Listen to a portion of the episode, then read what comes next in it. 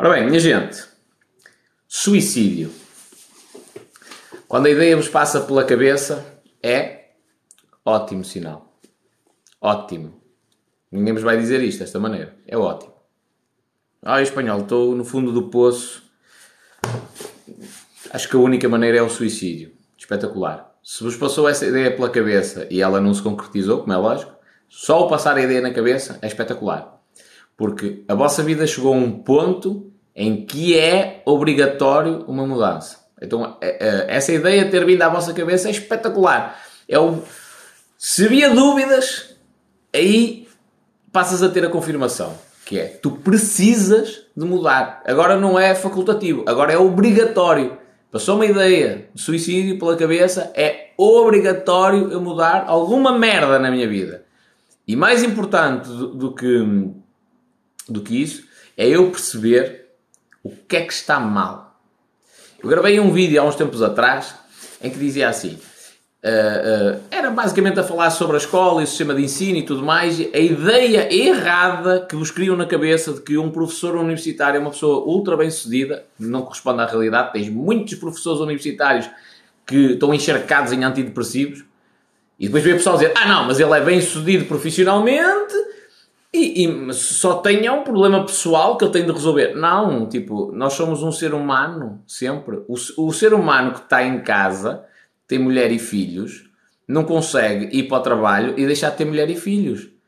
Se ele, tiver, se ele tiver zangado com a mulher, se acontecer algum problema, se lhe morrer um dos filhos, ele não consegue ir para o trabalho e não pensar nisso. É impossível. Tipo, por muito que se peça e por muito que alguém diga de maneira consciente: ah, não, mas Trabalho é trabalho, conhaque é conhaque. Não, isso não acontece. Não acontece de todo. Por isso é que há muita gente que acaba por namorar ou casar com alguém que conheceu no trabalho. Porque faz parte da maneira como o ser humano interage. É assim que o nosso cérebro funciona. E portanto, esta é a primeira coisa. Não há esta cena de, ah, não, sou bem sucedido a nível profissional, a nível familiar sou uma merda. Tipo, não és bem sucedido. Desculpa lá a sinceridade, não és bem sucedido. Porque se calhar para teres este nível profissional tu tiveste de sacrificar a família.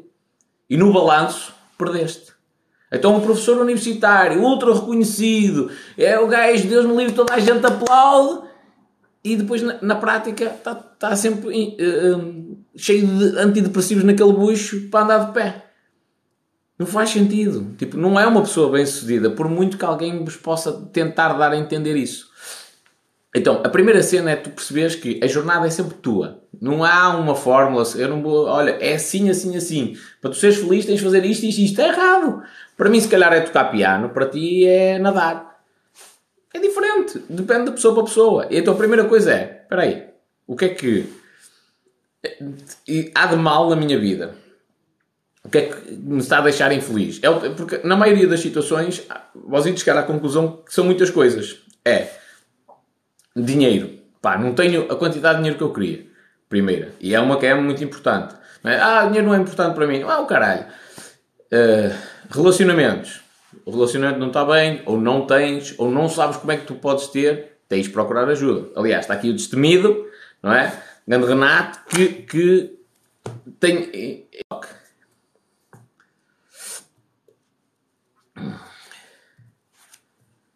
Voltei no TikTok. Alô, alô? Voltei. Pronto. Estava a falar aqui nosso companheiro Renato, que dá coach a homens, precisamente para eles se desenvolverem a nível mental e pessoal, não é? E algumas das coisas, dei a referência aqui logo, tal e qual. Uh, algumas das coisas é isto: é o homem ter uh, uh, a percepção de como é que tem de atuar em determinados cenários, não é? Se eu sou um gajo acanhado, sou um gajo tímido, não costumo. Um, ter à vontade para ir abordar uma mulher, não costumo ter à vontade para, para, para ir falar com alguém, o que é que eu vou fazer? Vou aprender. Não é, ai, minha vida está assim e, e é assim, eu sou assim. És assim, mudas. Se tens de conhecer alguém, mudas. Então, se vos passou a ideia de suicídio pela cabeça, espetacular. Espetacular. Desde que ela não, não passa à prática, só a ideia de ter surgido na vossa cabeça é espetacular. Porque é o sinal evidente de que é preciso uma mudança. E a palavra secreta é esta: é precisa a mudança. Neste caso, a palavra é mudança. Mudança. Há qualquer coisa que tens de mudar.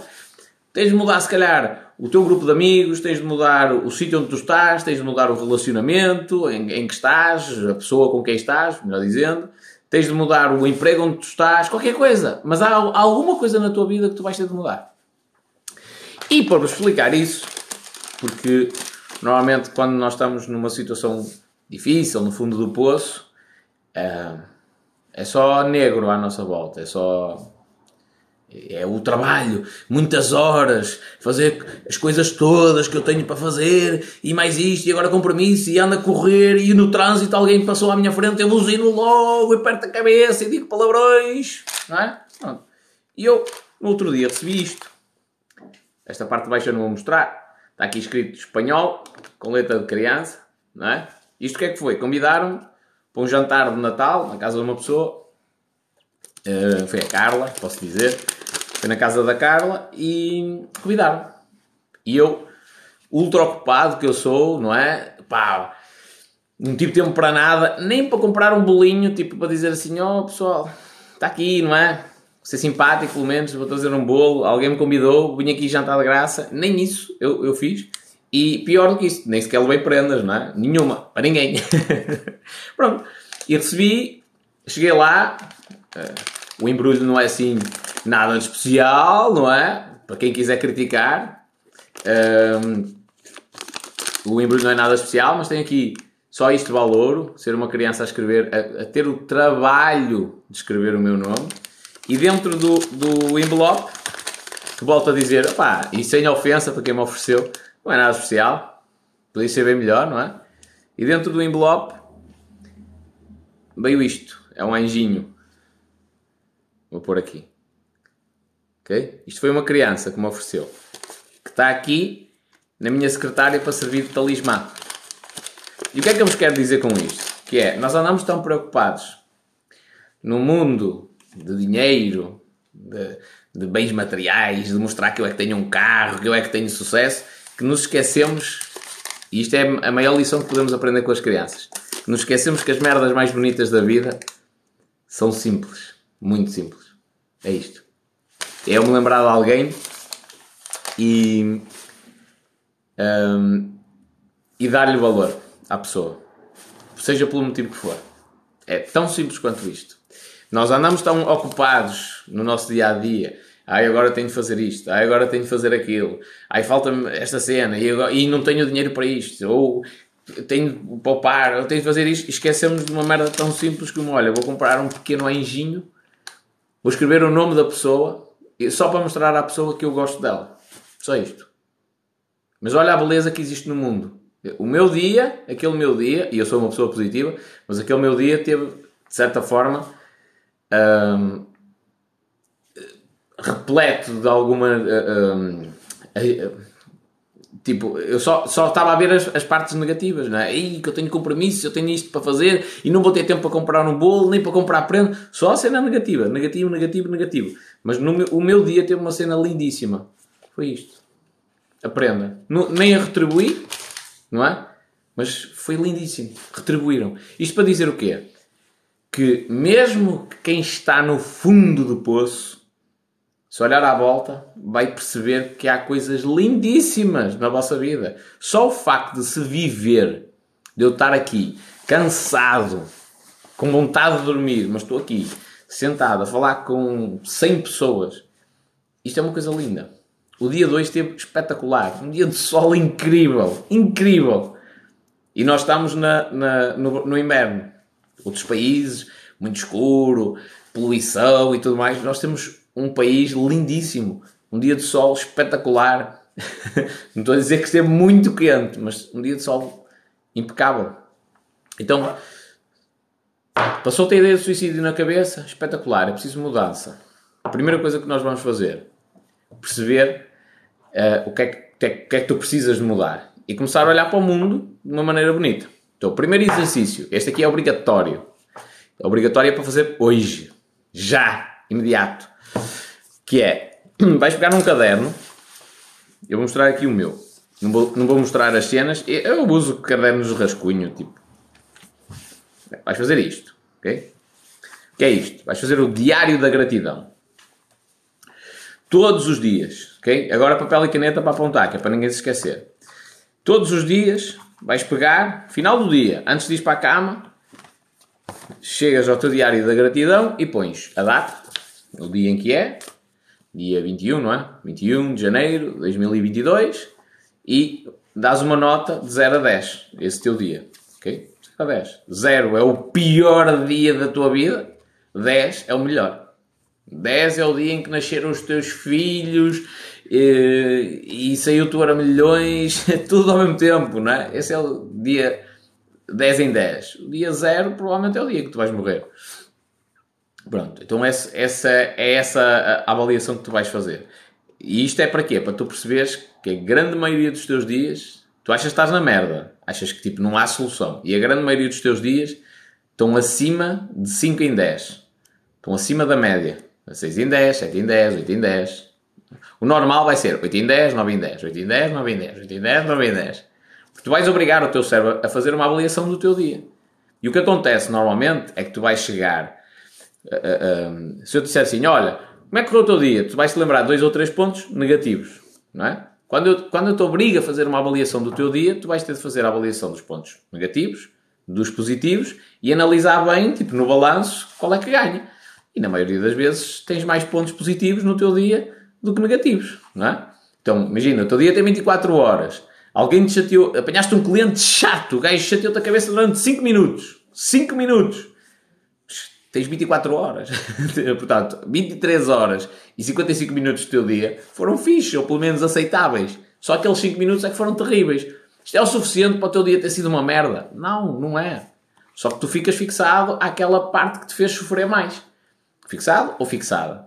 Então, aquela parte mais difícil é aí que tu te agarras. Está errado.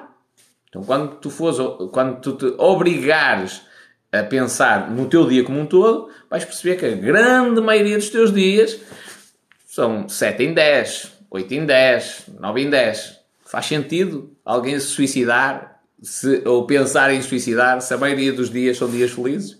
Não faz. Então essa ideia vai sair da tua cabeça logo. E depois vais fazer o segundo exercício, que é, é o diário da gratidão. Então, no início, escreves Eu estou grato, ou estou grata, por. E todos os dias, sem exceção, escreves 10 itens pelos quais estás grato. Tipo, isto é o primeiro dia, isto é o segundo, daqui para baixo, ok? Primeiro, segundo, e assim sucessivamente, depois tens várias páginas, não é? Não é lógico.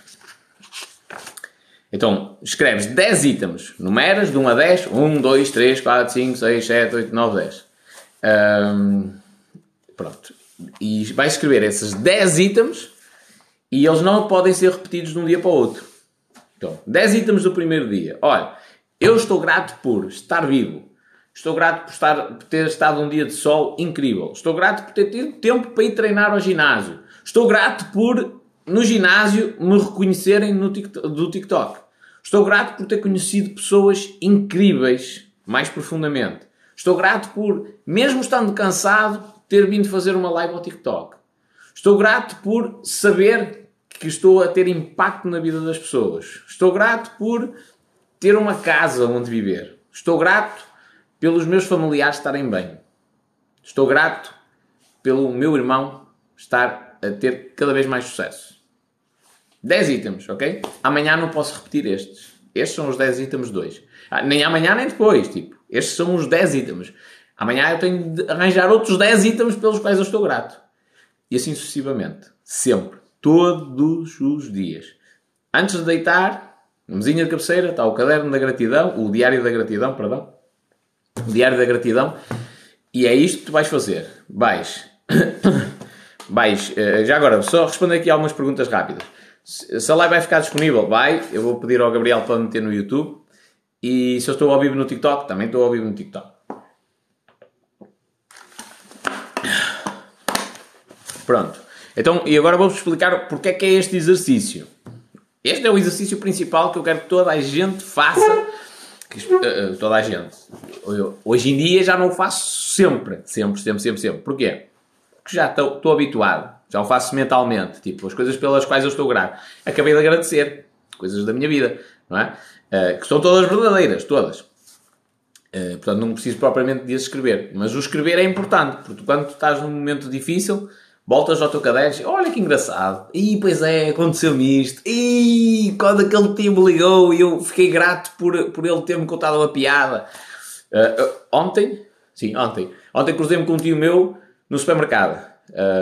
foi uma galhofa. Ele é brincalhão, eu também. não é? Tenho que sair. Foi uma galhofa. Tivemos a recordar cenas, tipo, as pessoas que passaram no supermercado. E eu estava a pensar, estes dois, dois gajos são malucos. Uh, e nós estivemos ali a rir. Eu estou grato por causa disso. Estou muito grato até por causa disso. Pela alegria dele. Uh, como é lógico, é bem mais velho que eu. Pela alegria. Por, por encarar a vida de uma maneira positiva. Eu estou grato por isso. Então eu posso escrever isso no meu diário da gratidão. Pronto. Então, qual é que é a lógica deste exercício? Primeiro que tudo, é tu perceberes que os dias, tu achas que estás com uma vida de merda e não estás. Não estás. Só estás a olhar para a parte negativa. Porque se tu mesmo, ou tu mesma, olhares para o resto, tu vais chegar à conclusão, não sou eu, és tu, vais chegar à conclusão que a tua vida é melhor do que aquilo que tu pensas. Esta é a primeira coisa. Daí a avaliação de 0 a 10. Depois, quando tu forças a gratidão, e isto é científico, ok, minha gente? quando tu forças a avaliar só a parte positiva, tu estás a treinar o teu cérebro para olhar para a parte positiva. Vamos, vamos dar um exemplo concreto. Chama-se, por exemplo, na leitura, na leitura dinâmica, para quem não sabe o que é a leitura dinâmica, é ler em velocidade. É? Se eu vos disser assim, olha, encontra-me, neste livro, todo, neste livro, encontra-me a quantidade de vezes que aparece a palavra pintainho. Hum?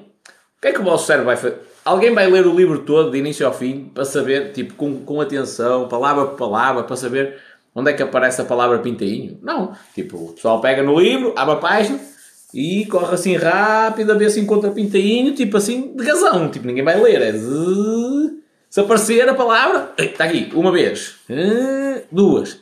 É assim. ok? O que é que nós estamos a fazer com este exercício? Isto chama-se skimming. Já agora. O que é que nós estamos a fazer com um exercício destes? A dizer ao cérebro, procura uma palavra tal. E o cérebro vai procurar o quê? A palavra pintainho. É, é só isso que ele vai procurar. Todas as outras palavras ele ignora e ele procura a palavra pintainho. Se eu disser, não, não, agora não é palavra pintainho, é palavra uh, óculos. Ele vai à procura da palavra óculos. E esquece a palavra pintainho. Se ela aparecer, ele ignora. Então eu estou a dizer ao meu cérebro para focar numa coisa.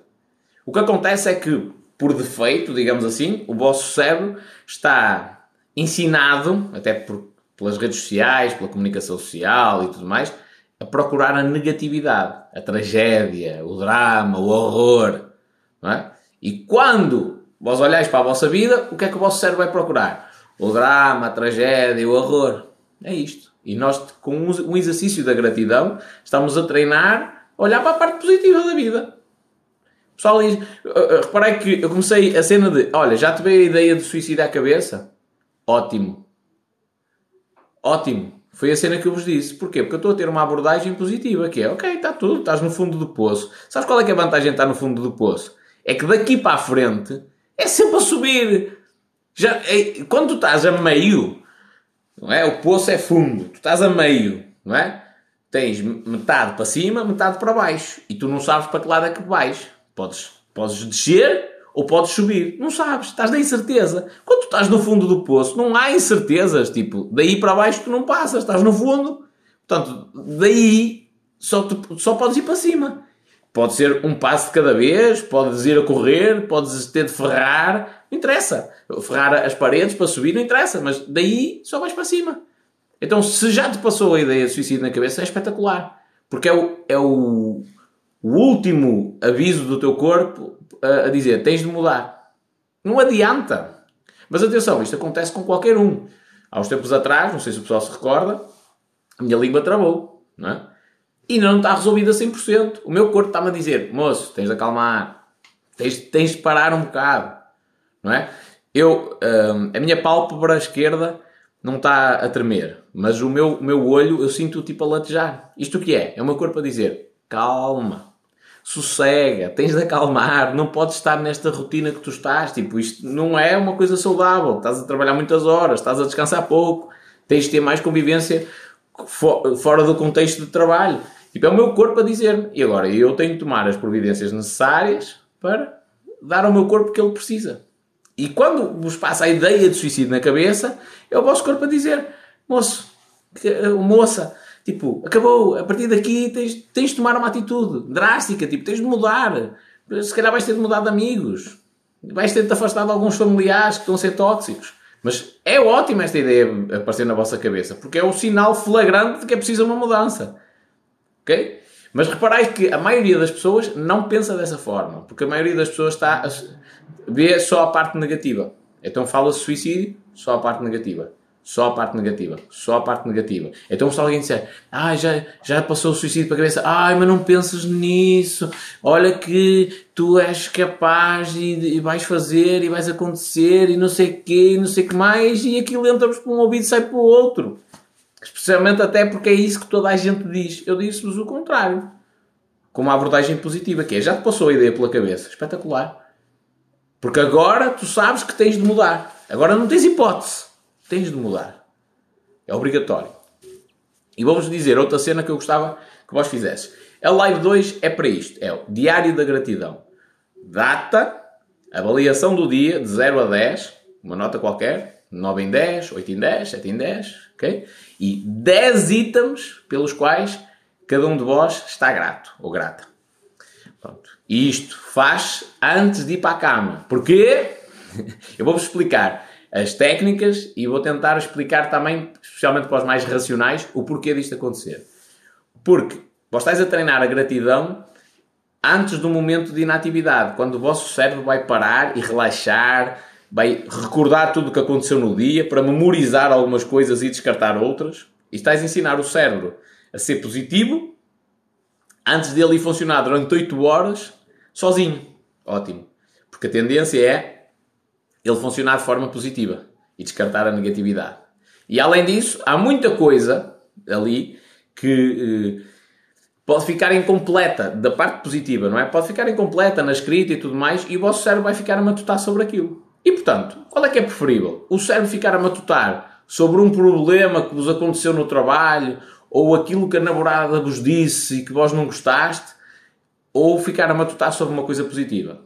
É melhor ficar a de uma coisa positiva. Então nós estamos a, o único exclusivamente que estamos a fazer é pegar no conhecimento que existe, científico, e aplicá-lo em técnicas assim meias absurdas para hum, resolver um problema de fundo nosso. Pronto. Então esta é a cena. E o, o dia de hoje, o objetivo que eu quero é que toda a gente tenha este diário da gratidão. Quem está numa situação difícil, como é lógico. Diário da gratidão, a data, uma avaliação do dia, de 0 a 10, e 10 itens que não se podem repetir de um dia para o outro, pelos quais se está grato. Okay? Mas, quem quiser ir um bocadinho além, e como é lógico, hum, porque eu agora depois vou ler os vossos comentários um bocadinho. E como é lógico, há pessoas que, que podem estar numa situação difícil, mais difícil do que outras, é? E portanto, quem está numa situação mais difícil, ai, mas eu não tenho energia, tens de ter consciência de que vais ter de a ter, dê por onde der. Nem que tenhas de manter 15 dias de baixa, não interessa. Vais ter de ter energia para fazer as coisas, porque ninguém vai mudar por ti, és tu que tens de mudar. Então, quem quiser fazer um exercício mais além, qual é, é a minha sugestão? Escrever uma carta a ti mesmo é isso. Que... Esta, esta é a minha, mas é, é de malucos, eu sei. Vai escrever uma carta a ti mesmo. Só quem é que vai escrever a carta? É o teu eu do futuro. Tu, daqui a 5 anos, imagina-te daqui a 5 anos, e vais escrever uma carta ao teu eu de agora. ok? E a primeira coisa que vais fazer é. Uh, vais mostrar nessa carta ali alguns passos que eu queria que tu fizesses, que é Primeiro, mostrares o quão feliz é a tua vida no futuro. Okay? Esta é a primeira coisa. Depois, mostra as dificuldades que tu passaste no passado, que é o dia de hoje, na realidade. E mais importante do que isso é descreve ao teu eu, a quem estás a escrever a, carta, como é que tu mesmo ultrapassaste essas dificuldades. Isto é um bocado confuso, eu vou, vou simplificar. Que é, é o teu eu do futuro, não é? O teu eu do futuro está a escrever ao teu eu atual. okay? O eu do futuro vai dizer ao atual quais são as dificuldades que ele está, está a sofrer e que eventualmente vai passar e como é que ele as ultrapassou. Okay? E depois, no final, o eu do futuro vai dizer o quanto ama o eu do passado, que é o atual. Sei que isto está um bocado confuso, ok? Mas, uh, uh, ideia geral, se, se, continuar confuso, explico, dizem. Ideia, ideia geral, que é o, o espanhol do futuro vai-me escrever uma carta. Esse espanhol do futuro vai dizer assim: Olha, espanhol, estamos em 2045. Man, tu és um gajo ultra bem sucedido. Cá, puta, a tua vida é espetacular. Tens dinheiro, tens uma mansão gigantesca. O teu sonho espanhol de teres uma estufa com plantas exóticas e borboletas, que é uma cena que eu adoro, borboletas e um sítio específico para tu parares e leres, tipo, num, num ambiente que tem água, que é outra cena que tu adoras, já se realizou. Tipo, tens uma mansão lindíssima, nem tem a ver com os metros que isto tem. Tens o, a tua casa de sonho existe e tu vives nela. É, é, bom que tenhas consciência disto, mas olha, também tenho a dizer uma coisa, espanhol. Tu vais passar por muitas dificuldades. Eu acredito até que neste momento em que tu estás a ler a carta, estás num dos momentos mais difíceis da tua vida, em que estás a começar a tua jornada de empreendedorismo, muita gente te deu facadas nas costas, mas olha que mais, mais engraçado, tu tiveste oportunidades para te, te renderes a subornos e tudo mais, e tu nunca, mas nunca aceitaste isto. Tu continuaste com a tua linha de pensamento, com a tua integridade, com a tua honestidade, sempre. Comeste o pão que o diabo amassou em vários momentos, começaste a construir negócios, eles caíram, o pessoal te deu facadas nas costas e tu, mesmo os outros te fazendo mal, tu nunca fizeste nada para mal dos outros.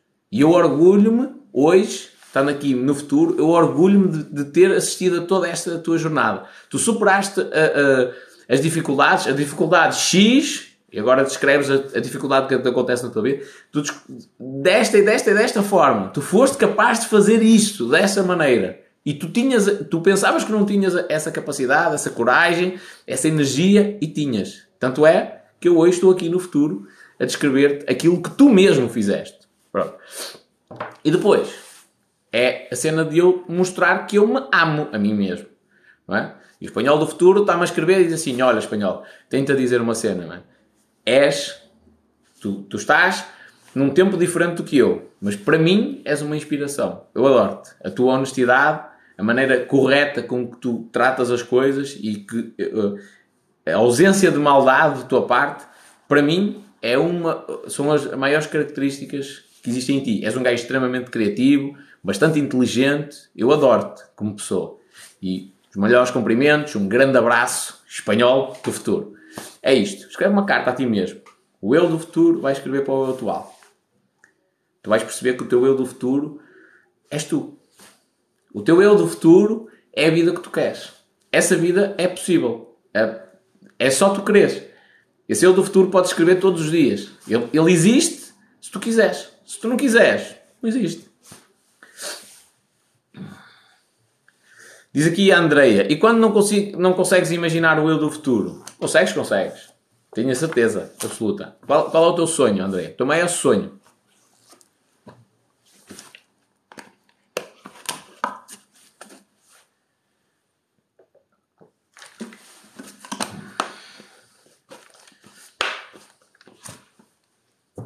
Estou à espera, André. Diz a, a, Catarina Silva: Fiz exatamente essa carta em novembro. Espetacular. Espetacular. Vou já responder aqui a Anabela que diz assim: a Anabela diz: O futuro não existe, existe o passado e o presente. Mentira! Atenção com ele. É lógico que futuro e passado são conceitos. Hum, são conceitos que nós criamos para explicar uma coisa, não é? Que, que pode vir a acontecer ou alguma coisa que já passou. Bah. Mas quer um, quer o outro, não existe. O futuro não existe. Existe o momento presente. O passado também não existe.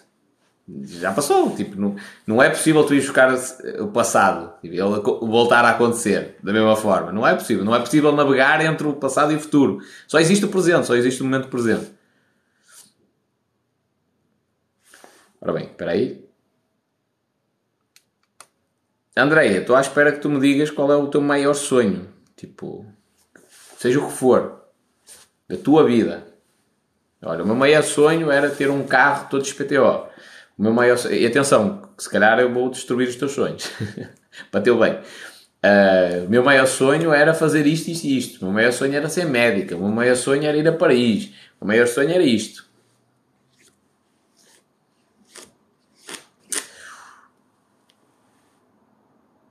Luísa Dains diz assim: em conclusão, espera aí. O destino não existe, mas sim o caminho que vamos construir. Minha gente, no outro dia estava, estava a ouvir um audiobook e o gajo falou de uma cena espetacular. Que é o seguinte: o teu foco não pode ser o objetivo, tem de ser o processo. Então imagina o seguinte: que é o meu foco, o, o meu objetivo é ser rico. Não é? E tu tens várias maneiras de ser rico. Eu posso ser rico herdando uma fortuna, uma fortuna Posso ser rico casando-me por interesse com uma mulher rica. Posso ser rico porque me seu euro milhões. Posso ser rico porque andei a vigarizar muita gente e, e como fiz ilegalidades, ganhei dinheiro. Uh, posso ser rico porque decidi criar um negócio e empreender e isso me levou à fortuna. Posso ser rico porque decidi investir e isso me levou à fortuna. Há várias maneiras de, seres, uh, de conseguires concluir o objetivo. Só que o que é que é realmente importante? É o processo. É o processo que vai determinar a pessoa em que tu te vais tornar. Então imagina o seguinte: tu decidiste, ou melhor, tu, o objetivo não é? é ser rico. Então, para quem tem o objetivo de ser rico, tanto vale, tu, se é isso que é importante para ele, se é esse que é o foco, tanto vale tu fazeres ilegalidades como empreenderes de maneira honesta. É indiferente qual é o foco. É, é atingir a riqueza. Não é? Agora, quando o foco é o processo, muda tudo. Então, eu decidi que vou ser rico, tenho na mesma o objetivo, mas o meu foco é empreender para ser rico. Então, o que é que eu me tenho de preocupar? Com o processo. Onde é que vai estar a minha felicidade? É no processo. É quando eu criar a primeira empresa e às vezes ela falir e eu construo o segundo projeto e o terceiro e o quarto. É aqui que eu, que eu vou ter a alegria. Quando eu atingir o objetivo, pronto, atingi, tudo bem. Mas eu tenho alegria todos os dias porque estou a focar no processo. Agora, se eu focar só no objetivo, o que é que vai acontecer? Eu sou infeliz praticamente todos os dias. No dia que atingir o objetivo, sou feliz. Essa felicidade dura 15 minutos e acabou. E a minha vida deixa de fazer sentido. Ok? Então, foco sempre no processo.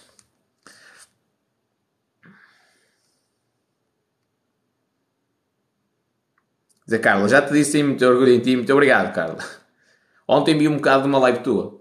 Estava, estava sent... Não disse nada, nem entrei na live porque eu estava sentado na sanita. Estou agora a dizer aqui para toda a gente. estava sentado na sanita e eu nem vou entrar na live porque ainda me pedem para entrar ao vivo e eu não estou no... em condições de o fazer. Uh, e, e o que é que achei estranho? Nem foi a tua live, é, vi a minha fotografia, eu, é lá, o que é que se passa? E vi um bocado. E já agora, muito obrigado pelas palavras.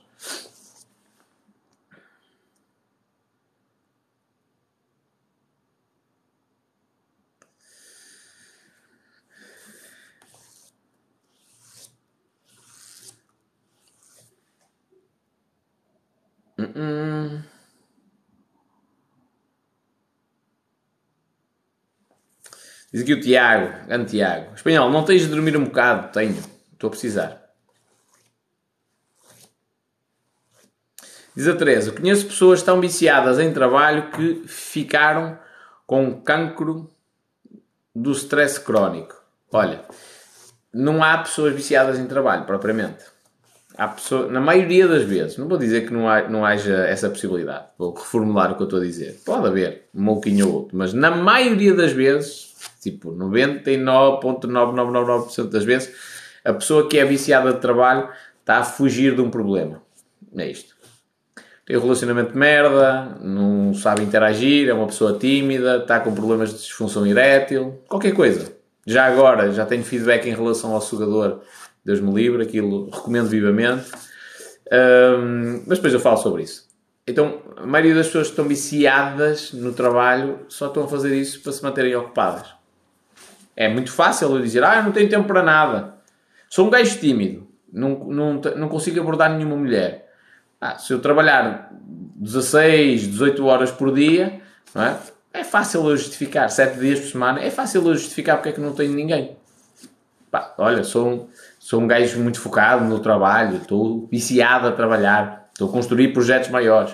Por isso é que muita gente me fala de, de pessoal bem sucedido, no, no, conceito da pessoa, e eu olho e digo, para mim não é exemplo.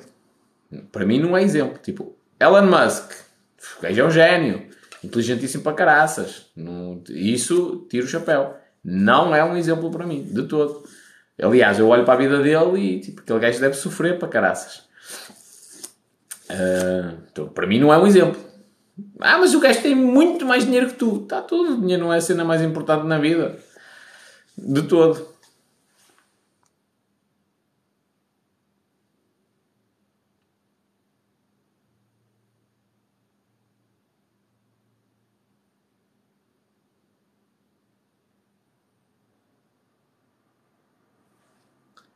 Diz o Ribeiro, espanhol, hoje estás com cara triste, estou cansado. A realidade é essa. Não devia estar aqui, para vos ser honesto, não devia estar aqui, já devia estar a, descansar, devia estar a dormir, mas perante tudo o que aconteceu nos últimos dias e as mensagens que eu tenho recebido e os e-mails, tive de fazer isto. isto.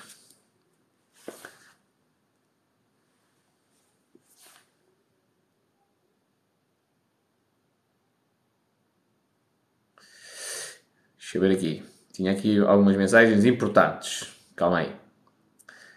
Espera aí.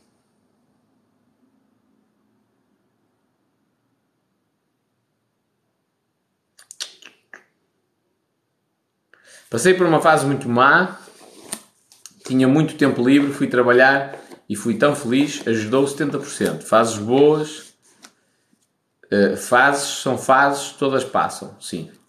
A única coisa que não pode acontecer é. É, é, é importante ocupar-se com alguma coisa assim. Não podes é fugir. Oh, eu estou desempregado e tal, ando aqui a bater mal de um lado para o outro porque acabei com a minha namorada e não sei o quê. Está tudo. Arranjaste um emprego ou começaste a empreender, tens muito trabalho, manteste. Uh, desocupado, ocupado com outras coisas, não estás a pensar tanto nos problemas, ok, também não resolveste o problema, a questão é essa, é tipo, não resolveste o problema, tens de resolver o problema, olha, chateei-me com a minha namorada, ou acabou de vez e ultrapassas a situação, ou vais falar com a pessoa e, e retomas o relacionamento, mas tens de resolver o problema, não é só, ah, agora estou ocupado. Diz a Carla, és um ser humano fantástico, embora não respondas às mensagens. É verdade. é verdade, tenho, tenho, tenho muita coisa pendente para responder.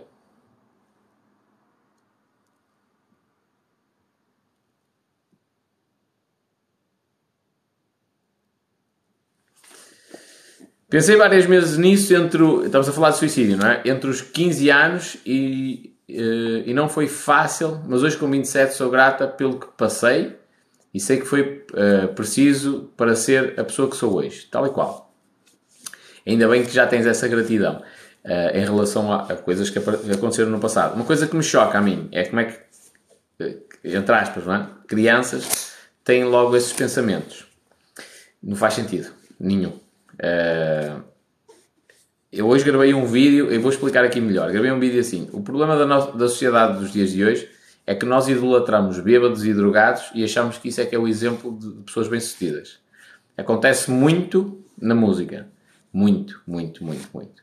Gajo completamente deprimido, uh, completamente enterrado no álcool ou nas drogas hum, e se calhar por ter uma dor tão funda, não é? E ali uma ferida aberta, escreve letras ou compõe músicas que tocam o coração das pessoas que também estão naquela situação. Então nós idolatramos aquela pessoa acreditando que aquilo é só uma letra ou porque aquilo nos diz alguma coisa. Nós nem pensamos sobre isso. Só que na realidade nós estamos a idolatrar um bêbado, um drogado, deprimido.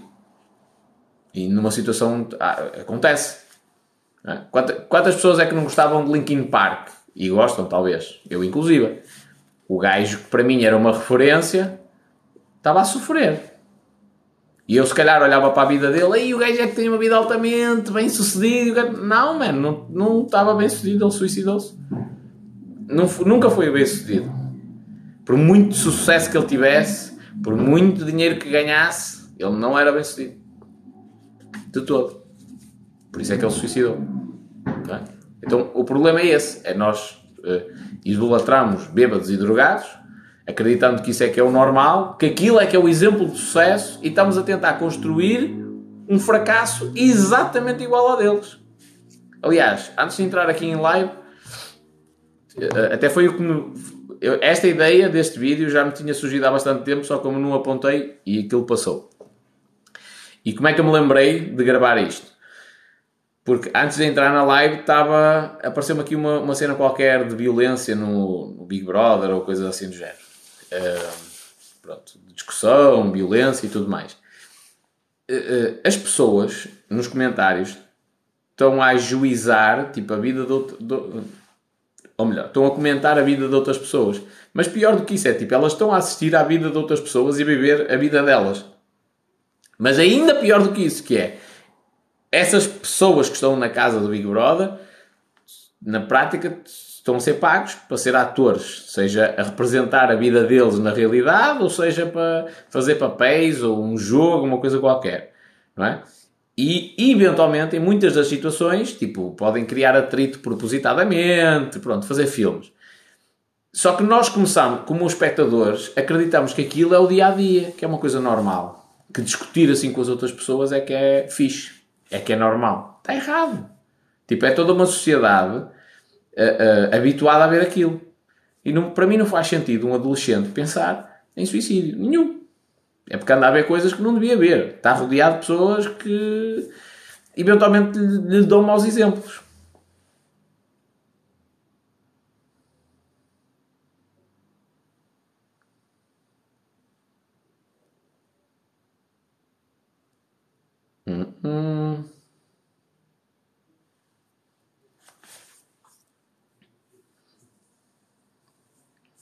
Ricardo Rodrigues Vicente diz assim: Olá, espanhol. Diz-me uma coisa: achas a maconha uh, uma substância positiva na criatividade de um ser humano?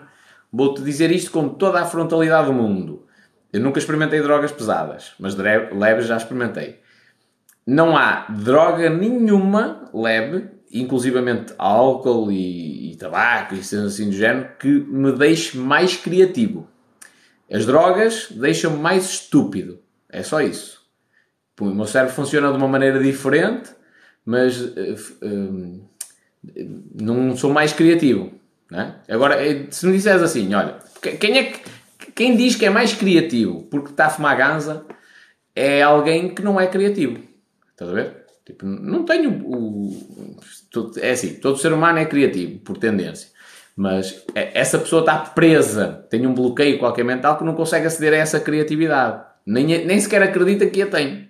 Pronto. Então, quando fuma umas ganzas, o cérebro começa a funcionar de uma maneira diferente. E pega no papel e numa caneta, começa a escrever coisas malucas, que não fazem sentido nenhum, e acha que por dizer ali palavras uh, diferentes e cenas meio esquisitas, que está a ser uma pessoa muito criativa. Não está. Estás a ver? essa pessoa, sem a droga, consegue ser bem mais criativa do que aquilo.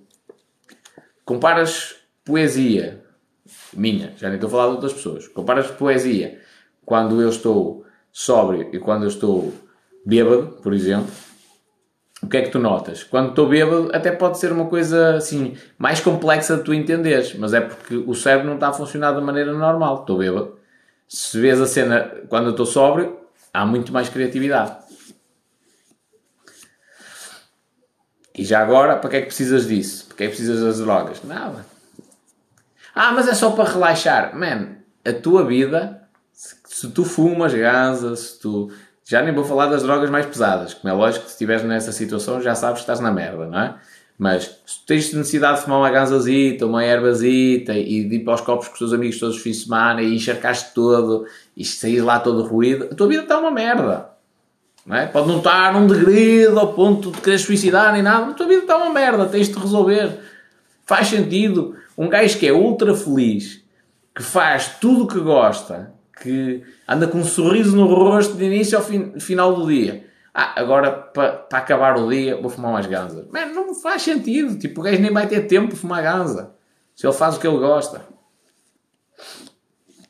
Filipe aqui a dizer: fui vítima de bullying e passei por uma anorexia. Infelizmente, muitas crianças passam por isso e nós somos os, os nossos próprios inimigos nessa altura, porque chegamos a detestar-nos e a acreditar que não temos valor. Isso é um erro. Ai, anorexia. Ah, erro, outra vez. É a pressão que existe para que as mulheres tenham um corpo perfeito. Já agora, o corpo do Instagram não existe, minha gente. Quem acredita que os corpos de, das modelos que aparecem no Instagram é são daquela maneira, nunca as viu na, na, a fazer as figuras tristes, salvo seja, sem ofensa para ninguém, de, de tirarem 40 fotografias para meterem uma no Instagram. E tem de estar com o pezinho levantado, que é para empinar o glúteo, que é para o rabo aparecer ali direitinho, parece um pêssego, não é? é? Aquela mesma gaja que aparece no Instagram, que é referência para toda a gente do corpo perfeito, ela não tem o corpo assim. Aquele gajo que aparece no, no Instagram, assim, com a, cena, com a mão assim de lado e o, o abdominal todo definido, na maioria das vezes, antes de tirar aquela fotografia, passou por um processo de cutting, tipo, baixou o peso para ficar com menos uh, massa gorda e provavelmente tem 12 a 24 horas de desidratação em que não bebe água para estar ali chapado. Não é? Portanto, aquele aquele corpo não existe na realidade. Qual é que é o problema? É que nós, de tanto vermos isto, assumimos que é aquilo que é o, o padrão. E não é, de todo. A minha sugestão: conhecei pessoas a sério, da vida real, do mundo real, envolvei-vos sexualmente com elas e desperceber a imperfeição que existe no ser humano e a beleza disso. Porque qual é que é a lógica? É, o ser humano é essencialmente. Uh, puxado pela parte sexual, não é? É o sexo que nos move. Então, a lógica é o conhecimento entre duas pessoas acabar no ato sexual. No ato sexual ninguém pensa nisso. É aquela solita está ali a mais, ah, já não gosto. Não, tipo, isso passa, passa, passa ao lado.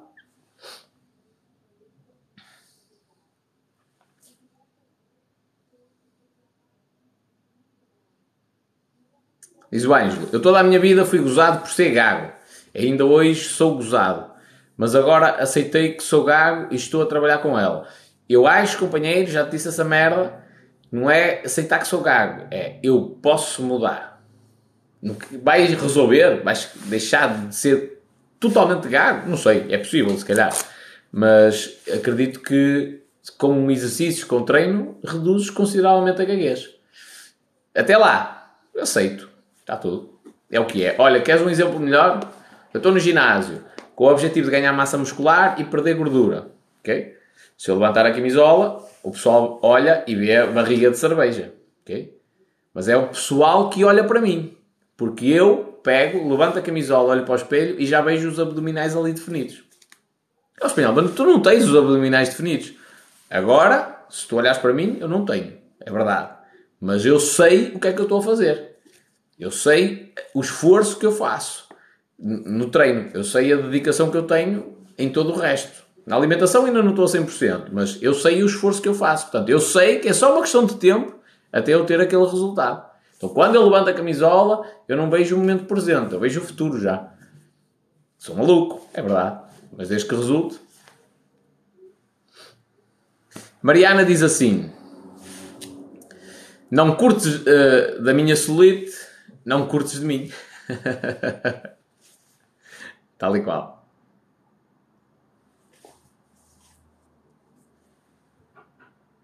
Tal e qual. diz o Miguel Silva. Acho que é Miguel. O Silva diz assim: não é barriga de cerveja, é caldo da felicidade. Bem visto. Diz a Filipa: Ora bem, passaste por uma situação de bullying, uh, anorexia e depois, anos mais tarde, sofreste muito com o fim do relacionamento e acabaste por te refugiar no trabalho. Perfeitamente normal. Qual é que é o padrão aqui? Repara, há um padrão que é mentalmente tu não tiveste o treino suficiente para conseguir ultrapassar essas situações todas. Olha que coisa curiosa, nós andamos 9, 12, 15 anos a estudar na escola e ninguém nos ensina a fazer treinos para isso. Ninguém nos ensina a meditar, que é um dos exercícios essenciais para tu balanceares as tuas emoções, seres uma pessoa mais serena, mais pacífica e treinares o teu cérebro. A meditação, comprovadamente e de forma científica, altera a maneira como o cérebro opera. Ninguém nos ensina isso. Ninguém nos ensina como ligar, lidar com o final de um relacionamento. Ninguém nos ensina na escola como lidar com o fracasso no negócio. Ninguém nos ensina na escola como lidar com a rejeição, seja ela amorosa, seja, ou seja, um amor não correspondido, ou seja ela no contexto, contexto de trabalho. De eu estar a concorrer contra mil candidatos, chegar à fase final, nos últimos três, e haver um gajo que fica em primeiro e eu fico em segundo. Ninguém nos ensina a lidar com isso. E todas estas cenas são essenciais. Porque todos nós vamos passar por uma delas ao longo da vida. Mas ninguém nos ensina isto. Então qual é que é o padrão aí? És tu, não são os outros. Tipo, ah, as coisas que me aconteceram na vida foram más. Não. O padrão aí é o teu padrão mental, que não está preparado para essas adversidades. Então, a mínima coisa, gera-te insegurança. É? Porque é que aparece a anorexia? É insegurança em relação ao teu corpo. Porque é que aparece a cena do bullying? É, é insegurança tua em relação às tuas capacidades. O bullying é das cenas mais simples de tu resolveres. Que é uma coisa que no futuro até quero conseguir auxiliar muitas crianças com isso. É, é, o bullying é só uma questão de atitude. A partir do momento em que tu dizes eu não aceito, não sei, acabou. Acabou o bullying. É, é. Aí, mas os gays agora vêm atrás de ti, vêm 15 para te bater. Olha, primeira coisa, quando chegas à beira de alguém, olhas nos olhos e dizes assim: Olha, desculpa lá, mas eu não aceito isto. Podes levar no focinho, mas é, é altamente improvável. Altamente improvável mesmo. Hum, isto já estamos a falar de casos de bullying mais severos, ok?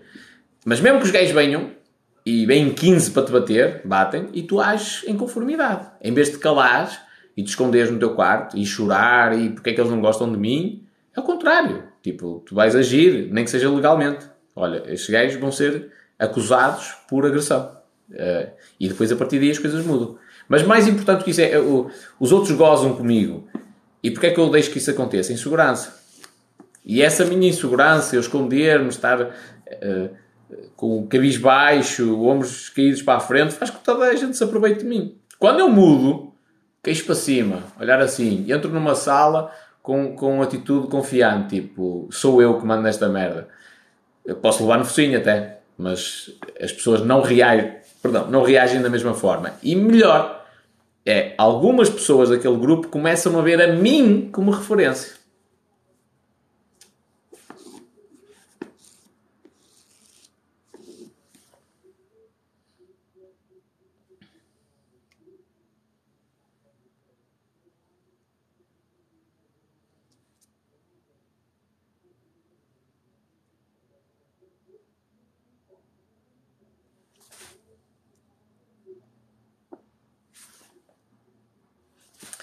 Diz aqui a Carla: tive um, já tive ao telefone um potencial suicida que recebeu o resultado do teste HIV, anos 90. Portanto, as coisas eram diferentes e ainda não havia, para quem, para quem é mais novo, ainda não havia o, o conhecimento que temos hoje e a medicação até que existe hoje. Uh, e o que lhe disse foi, basicamente, vais ter uma vida com qualidade, ajuda psicológica, acho que é isso, não é? E medicação. E vais continuar a viver. Outra coisa muito comum, que é nós sofremos por antecipação. Ora bem, aconte... aí vai acontecer isto. Não sabes.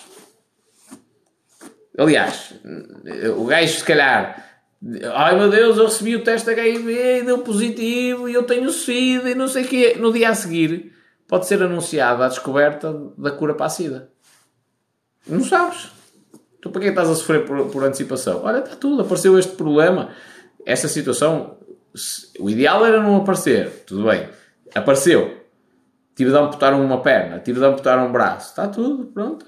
Aceitas a situação, por mais difícil que seja, e agora, olha, como é que eu vou fazer a partir daqui para viver com esta situação? Para viver com HIV, para viver sem uma perna, sem um braço. Como é que eu vou fazer? É isso. A qualidade das perguntas que nós fazemos a nós mesmos determina a qualidade das respostas. Se eu faço boas perguntas, como é que eu posso ganhar um milhão de euros. O meu cérebro vai pensar em maneiras para eu ganhar um milhão de euros. Seria assim, ah, é muito difícil ganhar um milhão de euros. Será que um dia isso é possível? A resposta é, é. Ou não. Ajudou-me em alguma coisa? Não. Deixa eu ver aqui os comentários.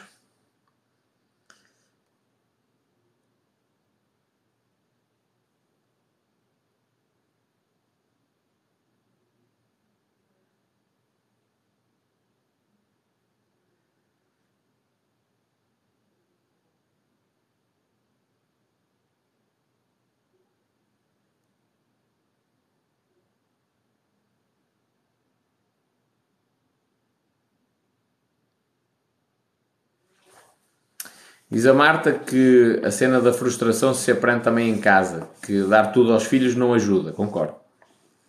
Nós temos de aprender a, a rejeição.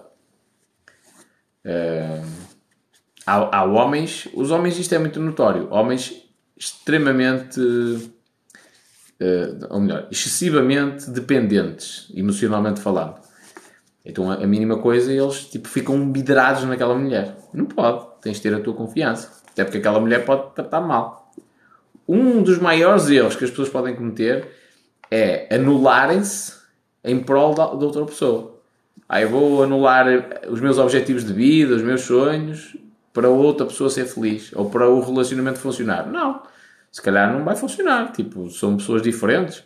E não, não, lá está. Não, e disseram isto até recentemente e faz todo sentido. Que é, não há mal numa pessoa nem mal na outra. Não há o diabo e o e o, e o anjinho, nada disso, tipo, nada. É, são duas pessoas diferentes. Aquelas duas pessoas não são compatíveis uma com a outra. E eu também acho que é importante nós nos habituarmos à rejeição. Alguém dizer, olha pá, desculpa lá, mas eu não quero estar contigo. Seja sexualmente, falando, seja de uma questão, pá, eu não quero estar contigo. Tipo, és um gajo negativo, chato, não quero estar contigo. Pronto, está tudo.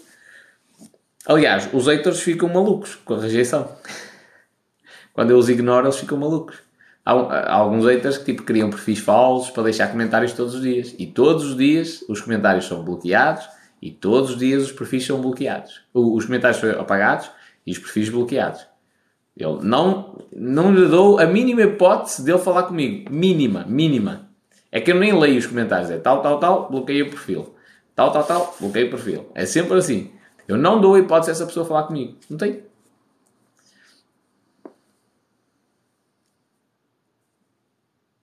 E quando só aprendes rejeição e escuridão e depois não sabes lidar com a felicidade?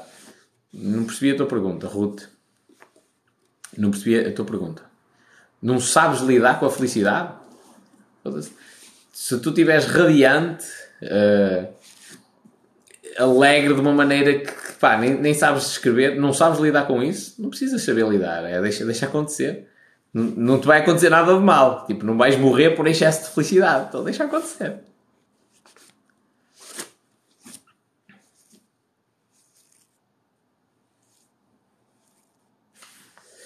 Uh, a Mariana a dizer que cometeu esse erro uma vez, de se anular para outra pessoa, mas foi ótimo, aprendi para a vida e ficamos amigos.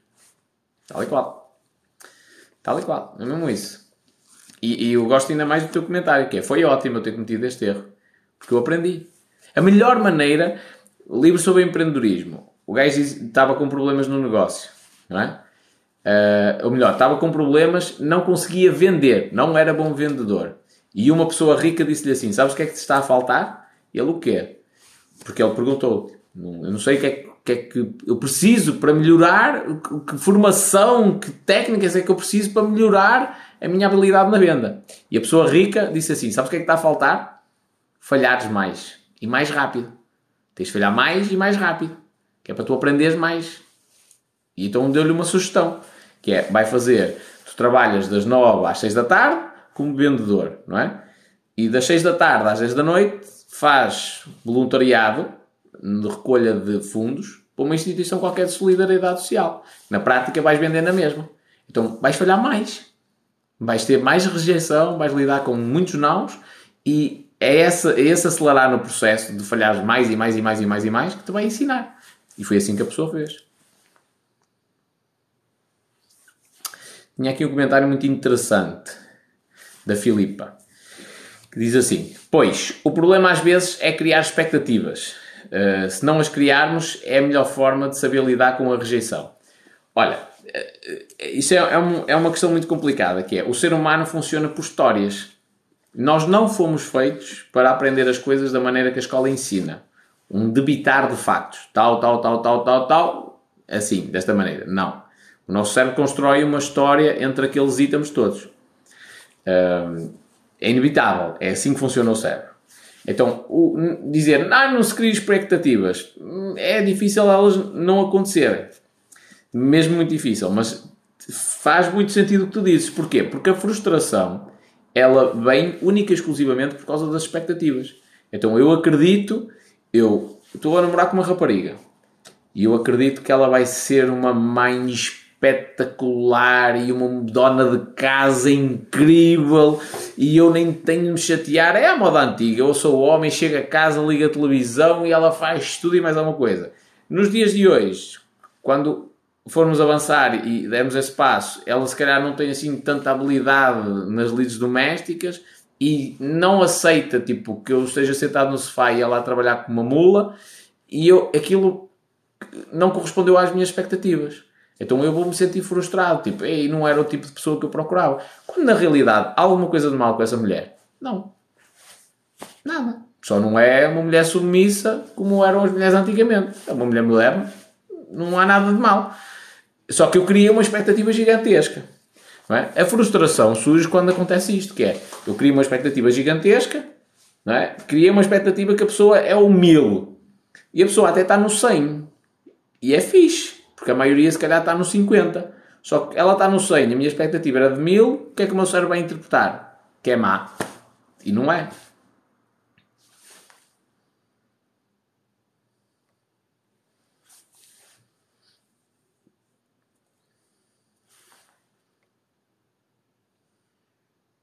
Modéstia aqui a dizer, normalmente só nos preparamos para o mal. Nunca nos preparamos para quando corre bem. Conclusão, na maioria das vezes corre mal também. Estamos a focar só na, na, na parte negativa. Há uma cena engraçada de, do pessoal que aprende. O Tony Robbins até fala, até fala nisso num, num dos livros, que é ele aprendeu a conduzir em pista, não é? Alta velocidade, um carro, um super carro. E nas aulas de condução o gajo diz assim: Não, tu não podes olhar para a curva, ele vai se despistar, ele não pode estar a olhar para a curva, porque senão é para lá que o carro vai. Ele tem de olhar para o sítio para onde ele quer ir. Não é? Melhor explicar isto de outra maneira, que eu estou cansado e agora já, já começa a ficar confuso no diálogo. O, o, ele vai a alta velocidade, vem uma curva, não é? O carro começa-se a despistar, entre aspas, começa a fugir. Eu não vou olhar para o sítio onde o carro pode bater, porque senão todo o meu corpo vai mudar as coisas, vai virar até o volante para eu ir contra a parede. É? Eu tenho de olhar para o sítio onde eu quero que o carro vá. Quero olhar, olhar para o final da curva, que é para o meu corpo proceder a uma série de mecanismos para levar o, o carro para o sítio certo. É isto. E na nossa vida é exatamente igual. Epá, é só negatividade à minha volta. Ok, mas eu tenho de olhar para o sítio onde eu quero ir. E o meu cérebro começa a interpretar, tipo, olha, tens de fazer isto, isto, isto, desta e desta maneira.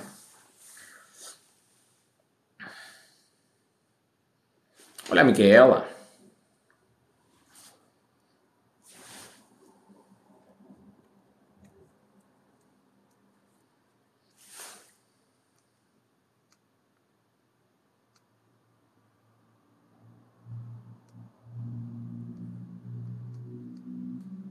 Diz a Sofia: Infelizmente, o ser humano só tem vindo a deteriorar. Isso é muito por culpa da maneira como nós organizamos a sociedade. Reparem no seguinte: quantos de nós pararam hoje 5 minutos, 5 minutos, para ouvir um ser humano qualquer que está em sofrimento notório? Já agora até quero saber. Escreve aí nos comentários. Quem escreveu, quem parou 5 minutos, que escreva sim quem não parou, que escreva não. Só para a gente ter uma percepção. E sem vergonha, tipo. Eu, olha, eu hoje minto. Parei para ajudar os seres humanos. Foi na live. Ok? Foi na live. Mas de resto, no meu dia, até me cruzei com pessoas, não parei 5 minutos.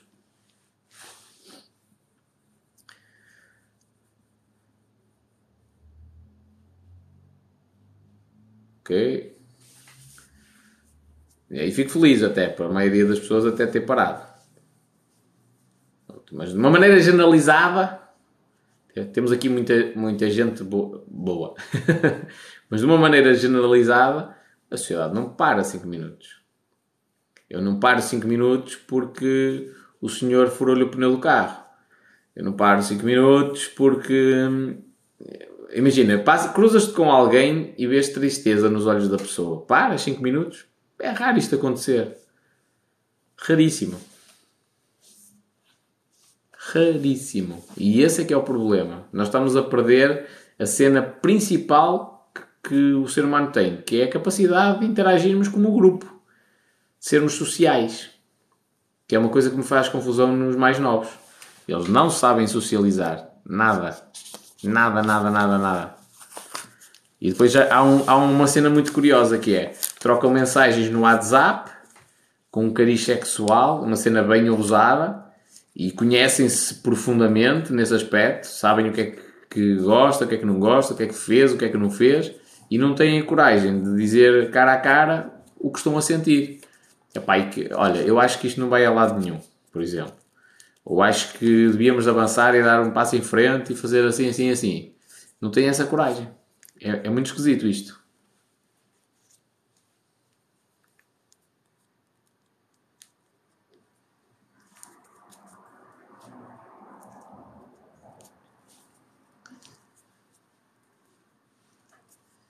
Isto é muito valioso, minha gente. Parar para ajudar os outros é muito, muito, muito valioso. Só, e já agora, quando, quando a gente para para ajudar os outros, quem é, que nós, quem é que nós estamos a ajudar? A nós. Ok? Esta é a cena principal. Quando eu paro para ajudar alguém, eu estou-me a ajudar a mim. Está-me a aumentar o meu nível de felicidade. Está-me a fazer ficar cada vez mais confiante em relação às minhas capacidades. Em relação a, até a mim como ser humano. Então a primeira pessoa que eu estou a ajudar, quando eu paro para ajudar alguém, sou eu. E depois ajudo os outros. Então dois em um. Espetacular.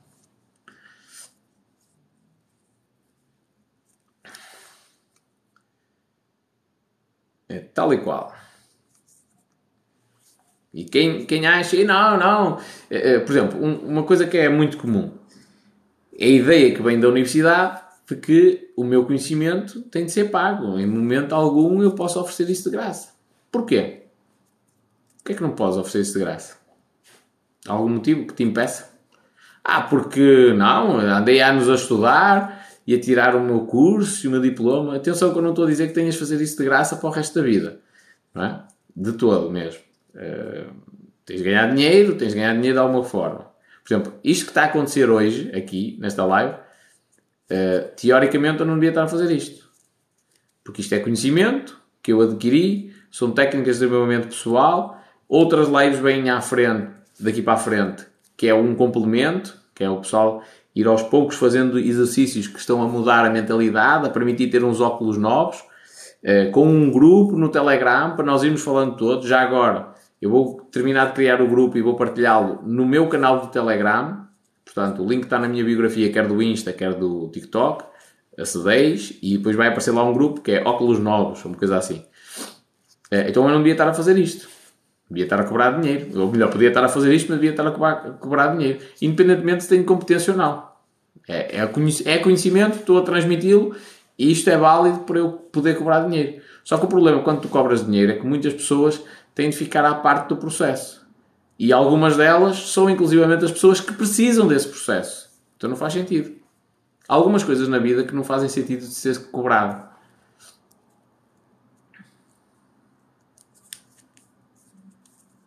E isso é, é uma cena delas. É uma delas. Aliás, eu recentemente eu, eu, tenho um projeto. Este eu não posso regular assim, tipo o que é. Mas eu tenho um projeto que, que é uma cena que acaba por ser solidariedade. Uh, e numa das, das cartas que me enviaram hum, vinha dinheiro. Eu doei o dinheiro. Tipo, no, e, e, entre aspas, passei o raspanete à pessoa. Tipo, não pode haver dinheiro. Isto só faz sentido se for de graça. No dia em que eu começar a cobrar, deixa de ser um projeto para trazer sorrisos e passa a ser um projeto para ganhar dinheiro. Eu, neste caso. Então não pode haver dinheiro. Doei-o a acreditar. O dinheiro que me deram, eu doei. Mas não quero que isto se repita. eh, questão importante até, não quero que isso se repita, porque neste ano eu resolvi dessa forma, mas eu não quero que as pessoas comecem a dar dinheiro. Porque elas, se as pessoas quiserem dar dinheiro para uma associação, dão diretamente. Quando elas dão dinheiro para um projeto e depois dizem assim, ah, mas a pessoa vai doar aquilo a uma associação, na cabeça delas, elas continuam com a ideia que estão a pagar para que aquilo seja feito. E não é esse o objetivo.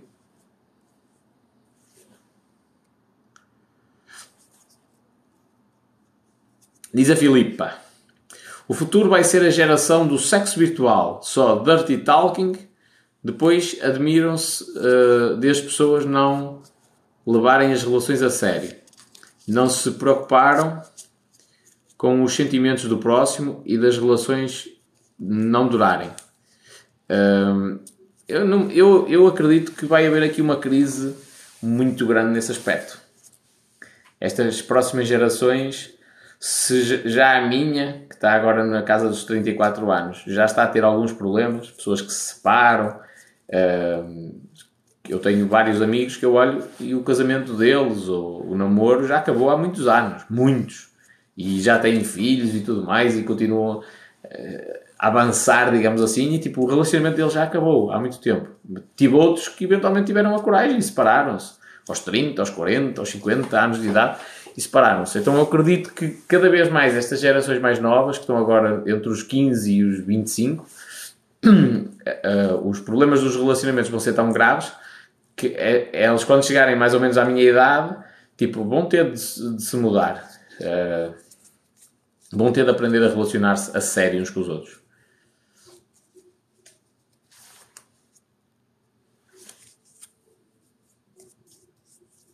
Diz a Ana: O universo traz de volta tudo o que fizermos de bom ao próximo. Também acredito nisso. É uma certeza? É científico? Não, mas eu acredito isso.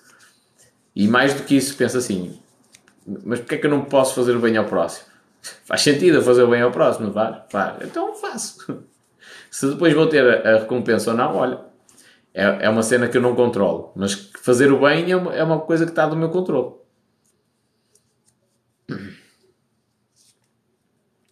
Diz Elvira Coelho, é bom que hajam pessoas como tu, pessoas que possam ajudar os outros. Olha, uh, o que é mais esquisito é isto não existir em larga escala. Repara no seguinte: quantos psicólogos do Serviço Nacional de Saúde trabalham diariamente, uh, sem ser situação de urgência, das 6 da tarde às, à meia-noite?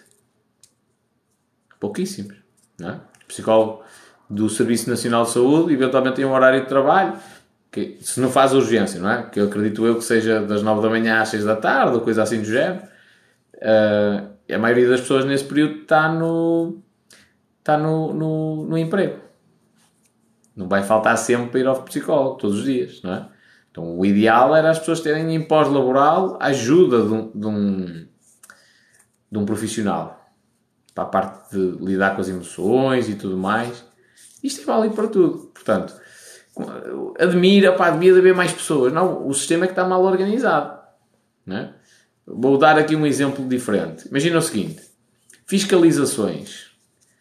Uh, o pessoal da, da função pública, de, dos órgãos oficiais, trabalha essencialmente das 9 da manhã às 5 da tarde. E os negócios e, e, e atividades que trabalham das 5 da tarde até à meia-noite e ao fim de semana. Não há fiscalizações? Ou há uma de longe a longe? Não. As coisas têm de ser organizadas de maneira a que se dê cobertura até aos negócios que trabalham às 4 ou 5 da manhã.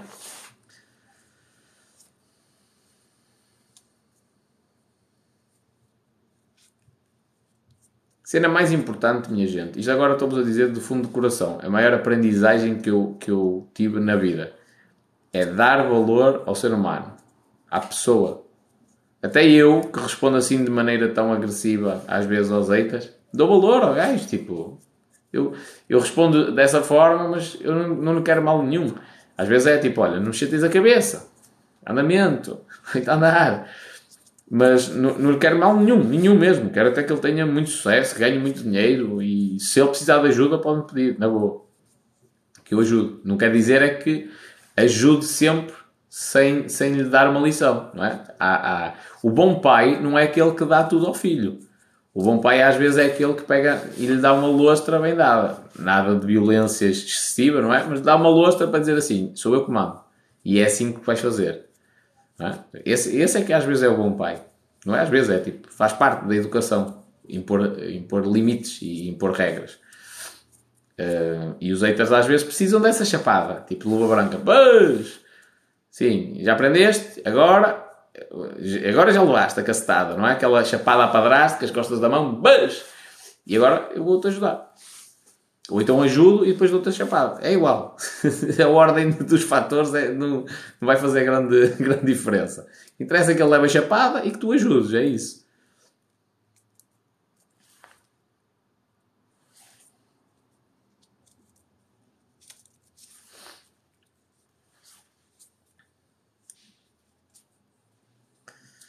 Diz a Mariana, não acredito em violência, nem mínima, mas sim em castigos. É indiferente. Atenção, é, quando estou a falar da chapada, é aquela chapada no rabo, tipo, para ele entender que não pode fazer isso. Não é para magoar.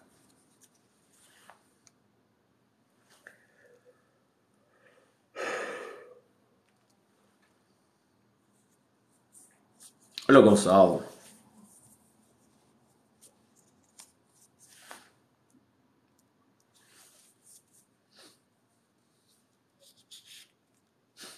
Diz Gonçalo, mas palmadas não fazem mal a ninguém. E na hora H às vezes fazem milagres. Diz a Ana, basta pensar na quantidade de idosos que são maltratados e abandonados para ter noção que o ser humano está a perder a essência da vida. Sim. Porque depois começa a ser um peso. ainda há pouco tempo cruzei com uma pessoa, que não vou dizer o nome, uma questão de privacidade, mas que tomou uma decisão de ir para o interior uh, viver com a avó. Porque sabe que são os últimos anos, não é? A pessoa já precisa de ajuda e tudo mais, enquanto que para a maioria das pessoas a solução é espeta-se que a pessoa num lar ou traz para uma grande cidade alguém que viveu 90 anos na terriola e, e tem a sua casinha, o seu sítio, gosta de, das galinhas e tudo mais. Uh, ou seja, tira-se a alegria daquele idoso para, por uma questão de comodismo. E eu conheci uma pessoa que tomou essa decisão e eu acho incrível.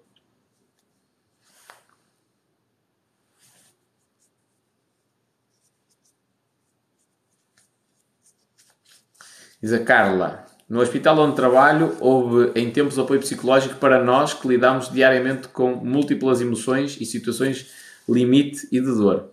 Ainda bem. Acho que faz todo sentido. Todo sentido mesmo. E a Filipa diz: às vezes sentimos-nos melhor em ajudar ou doar ao próximo do que ao ser ajudados. Também acredito que o que, planta, o que plantamos, colhemos. Atenção que doar e ajudar são atos egoístas. E o pessoal agora deve estar desse lado a pensar: foda-se, esse espanhol realmente já devia estar a dormir. O gajo estava a ter mal da cabeça. Doar e ajudar alguém é um ato egoísta. Sempre, sempre, sempre, sempre. sempre. Porquê? Porque tu estás a fazer isto porque tu precisas de, de te sentir bem. Tu, não são os outros, és tu.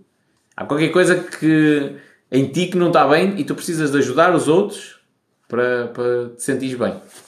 Okay? Isto é a mesma cena. Há uns tempos atrás, eu fiz um vídeo a um gajo que ficou ultra irritado porque eu, eu chamei de egoísta uh, pelos comentários dele. E notoriamente é um gajo egoísta. E ele ficou ultra irritado ao ponto de ter de expor uma coisa que eu não expunha, por exemplo, que é ele adotou duas crianças uh, nas redes sociais e identificar vários amigos a dizer: Olha, olha este gajo a dizer que eu sou egoísta e eu adotei, eu adotei duas crianças e não sei o que, não sei o que mais. É lógico que eu não dei continuidade à conversa porque ia feri-lo e não era esse o meu objetivo. Mas eu aposto, aposto, aposto, aposto, aposto que quiser que ele, ou ele ou a mulher, não podem ter filhos. Então, a adoção foi um ato, um ato altruísta? Não. Foi um ato egoísta. Eles querem ter filhos e não podem ter filhos. E por isso é que adotaram. Então, eles não fizeram isso para bem das crianças. Eles fizeram isso para bem deles não é?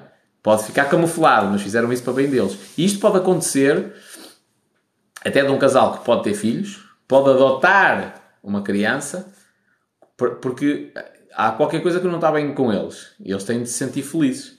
E o sentir feliz é eu, vou adotar uma criança e estou a fazer o bem a alguém.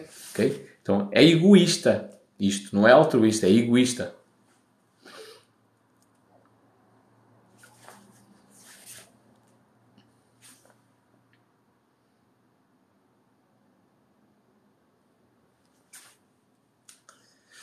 Muito mesmo. Mas naquele, naquele caso era notório que há egoísmo. Um, um egoísmo gigantesco. Repara, e, e porquê? Pela atitude. Então, eu, eu, alguém me, de certa forma, tocou numa, numa cena sensível. E ainda por cima falou da adoção e eu adotei duas crianças, não é? Mas não basta eu dizer, oh moço, tu não... se eu sou uma pessoa confiante e se fiz as coisas pelo bem, realmente porque quis adotar crianças para as tirar da, da vida em que elas levavam, de orfanato em orfanato, eu só tenho de dizer assim, oh moço, com pena do espanhol, tipo, oh moço, tu nem sabes o que é que tu estás a dizer. Eu adotei duas crianças, pá, está tá calado. É esta a atitude mais natural. Qual foi a atitude que ele teve? Não, não foi assim. Tipo, ele ficou exaltado, passou para a parte, entre aspas, da ofensa, uh, entre aspas, que foi só o comentário desagradável, não foi propriamente ofensivo, mas passou ao ataque e para além dele dizer, teve de confirmar aquilo que estava a dizer com outras pessoas. Ou seja, teve de identificar outras pessoas no meu vídeo para essas pessoas eventualmente quererem vir lá e dizer assim: não é verdade, ele é boa pessoa e ele, ele adotou as crianças. E olha que curioso, ele identificou as pessoas e nenhuma delas pronunciou. Porquê? Porque ninguém dá a cara por outra pessoa em quem não confia. Até posso ser amigo, e dá valor, e sim senhor, e bate palmas, olha, tu, tu adotaste as tuas crianças, muito bem, parabéns. Agora outra coisa é eu vir e dizer assim, não, estás completamente enganado, esta pessoa é incrível, é, é genial, é totalmente altruísta, quando isso não corresponde à realidade.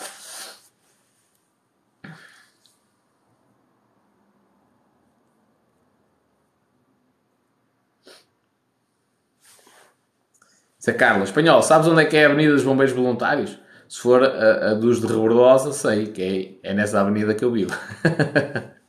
És capaz de ter de ir lá em breve. Depois fala comigo no Telegram. Sim. Minha gente, maneira generalizada, estou muito atrasado nas respostas às mensagens, mesmo.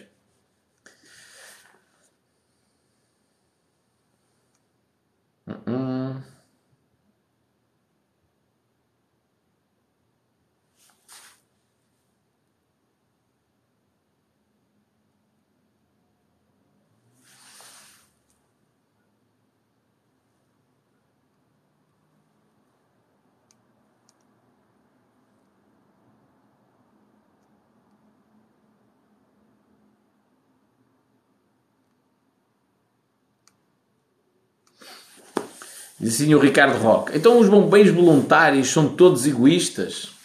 A maioria. É. Eu arrisco-me a dizer todos. Praticamente todos. Ah, estão ali a ajudar as pessoas. Estão a ajudar o quê? Primeiro, se tu fores conhecer cada pessoa individualmente, vais descobrir motivos diferentes. Tipo, há pessoas Há mulheres que são bombeiras porque têm tara por fardas e esse, o sítio ideal para elas terem essa tara é estarem nos bombeiros. Olha, exemplo assim mais básico e até ridículo para tu entenderes isto. Mas todos eles estão lá porque têm o sonho de ajudar. Querem ser considerados heróis. Não, não é altruísmo. Isso é egoísmo. Praticamente todos os atos de altruísmo são egoístas.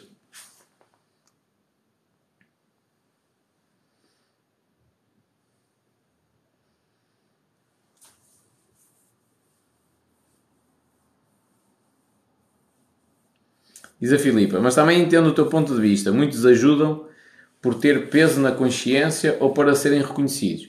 Gente, se vós fizeres um trabalho de introspeção sério e verdadeiro e de perceber que toda a gente, eu inclusive, é egoísta nos atos altruístas que faz. Toda a gente. Se fores ao âmago da questão, a fundo, porque é que eu estou a fazer isto? Vai haver ali uma cena de, pá, ou reconhecimento público, como a Filipa estava a dizer e bem, ou a necessidade de, de tipo retribuir porque tenho um peso qualquer na consciência, uma cena assim, e de encontro ao que a Filipa disse, é tal e qual. É, eu, eu não me sinto bem e estou a ajudar os outros para me passar a sentir bem.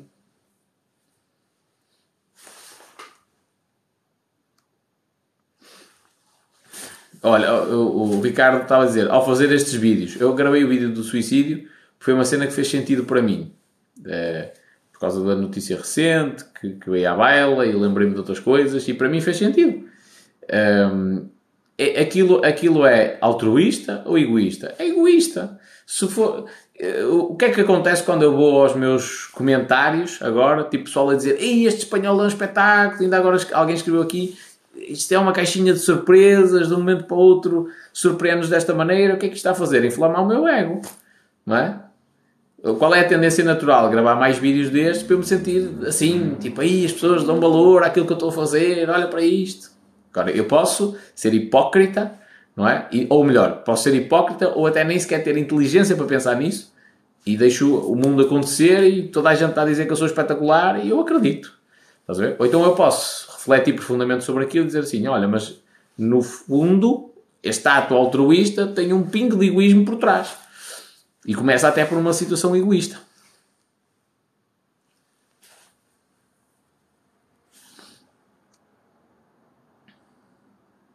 E é essa a realidade. E a maioria dos bombeiros são completamente frustrados.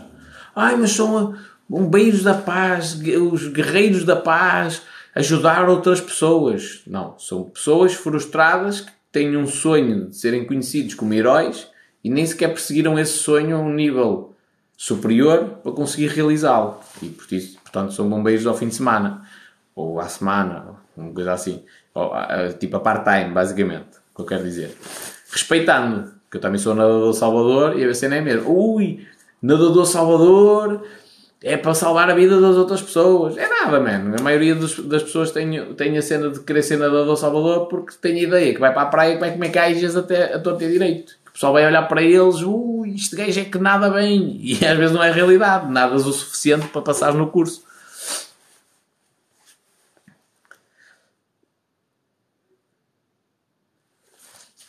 Isto é tudo muito bonito nós justificarmos as nossas atitudes. Isto agora para finalizar, minha gente nós justificarmos as nossas atitudes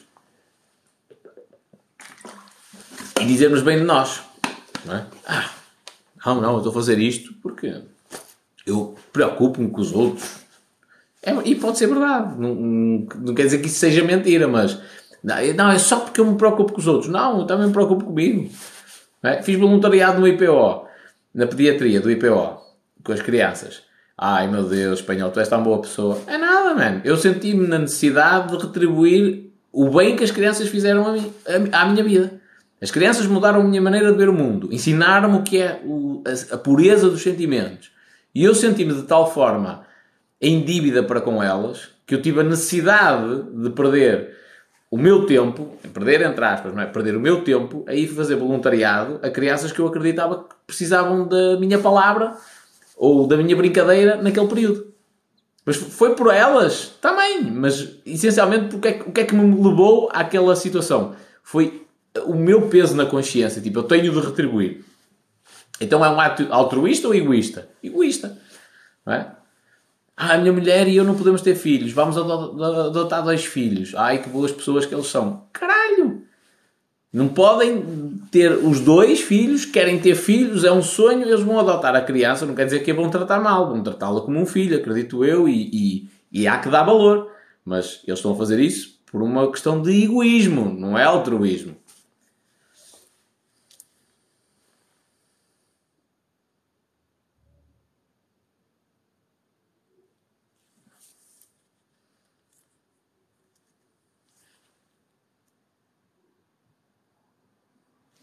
Diz a Ana, não acho que seja perder tempo, antes pelo contrário. Não é, eu estou a dizer perder tempo para dar ênfase que eu abdiquei do meu tempo livre, que eu podia estar a fazer outras coisas, para estar com crianças a fazer brincadeiras que não lembro o diabo. não é? Jogar Monopólio, a saltar o pequinho, a fazer desenhos e brincar com a plasticina. Estás a ver? E, por exemplo, eu deixei o voluntariado no IPO quando eu percebi que eu não estava a ser um voluntário.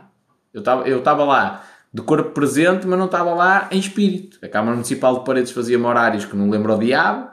Eu dormia às vezes 3 ou 4 horas, trabalhava uma manhã inteira, trocava, tomava um banho, trocava de roupa, comia de gás, ia direto para o IPO, chegava lá cheio de sono, precisava estar a dormir. E depois as crianças falavam para mim, eu até respondia, mas no piloto automático, não estava lá de cabeça aberta para poder estar a brincar e alegre. Ou seja, o propósito que me levou lá, a levar essa alegria, deixou de existir.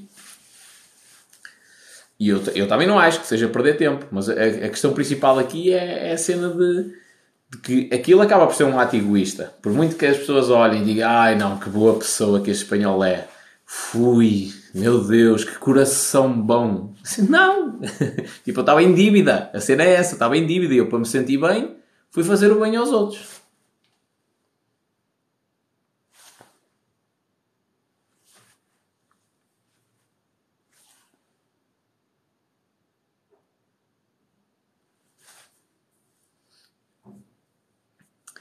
A Ana a dizer que deixou de fazer sentido e o Pedro a dizer que não devia ter ido assim.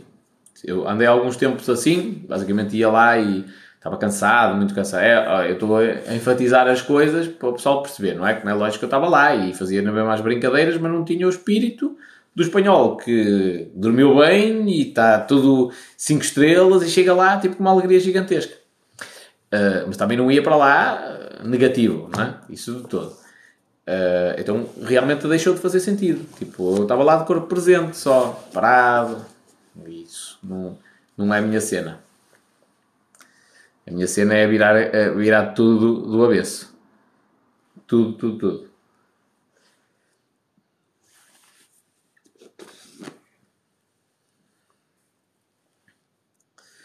E pronto, é isto, minha gente. Não esquecer, exercício essencial, caderno diário da gratidão. Todos os dias, data, avaliação do dia de 0 a 10, 10 itens pelos quais se, estão, se está grato. Ah, espanhol, não tenho um caderno para fazer hoje. Escreves nas costas de um envelope. Não interessa, é qualquer coisa. Olha, este caderno que eu estou a utilizar é um caderno que até tem um centro de formação aqui, que eu não vou fazer publicidade, e tenho o calendário de 2014 é? Portanto, espetacular. Era um caderno que estava para aqui, velho, que eu não usava. E é o que eu uso para o meu diário da gratidão. Coisas pelas quais eu agradeço. Olha, por ser um bom orador, por ter feito uma live, por ter treinado bastante, por ter apanhado sol, por ter amigos no ginásio, por ter dormido bastante, por exemplo, quando está a precisar descansar. Mais, por ter conhecido a equipa de um, de um cliente meu, uh, por ter propostas de negócio. É isto. Coisas pelas quais eu estou grato, que é para nós começarmos a treinar a, a, a, esta habilidade da gratidão. Devil World, World underscore net. O egoísmo faz sempre parte do altruísmo? É uma pergunta muito profunda. Mas eu acredito que altruísmo, tipo, uma pessoa que está completamente afastada de interesses pessoais e que só faz pelo bem dos outros, tem de ter um trabalho mental gigantesco.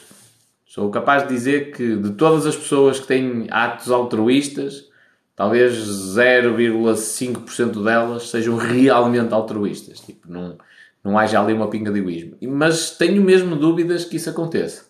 Até pessoas tipo Madre Teresa Calcutá, é? uma mulher que dedica a vida inteira aos outros. Uh, eu acredito que se calhar há ali qualquer coisa íntima, alguma experiência do passado, coisas do género, tipo, que a sensibilizou de tal forma a ela querer dedicar a vida a outras pessoas. Mas é, é lógico que também não conheci gente suficiente para conseguir dizer isto com legitimidade. Diz a Paula, gosto de ver a sorrir, hoje parece tristinho, estou cansado, estou muito cansado mesmo. Como ultrapassar o término de uma relação? Para quem estiver aqui, isto, eu, a, o, a história que tem no Insta, que eu peço que o pessoal me diga o porquê de pensar em suicídio às vezes, é para isto, para tentar perceber quais são os temas que mais tocam as pessoas. O das relações é um clássico. Como ultrapassar o término de uma relação? Acabou, acabou de vez, passa para a parte consciente do cérebro tudo o que é de mal da relação. Faz uma lista de, olha, a minha relação, esta relação nunca funcionaria por isto, isto, isto, isto, isto, isto. Decora essa lista, lê aquilo vezes e vezes em conta, decora e sempre que te lembrares da pessoa, lembra-te porque é que não, a relação não ia funcionar. Sempre. No início é complicado, vais-te lembrar da pessoa, tipo, dos momentos bons e sei quê, mas estás a treinar o teu cérebro a pensar, entre aspas, na parte negativa, quando te lembras daquela pessoa. Pronto, com o passar do tempo, há um afastamento.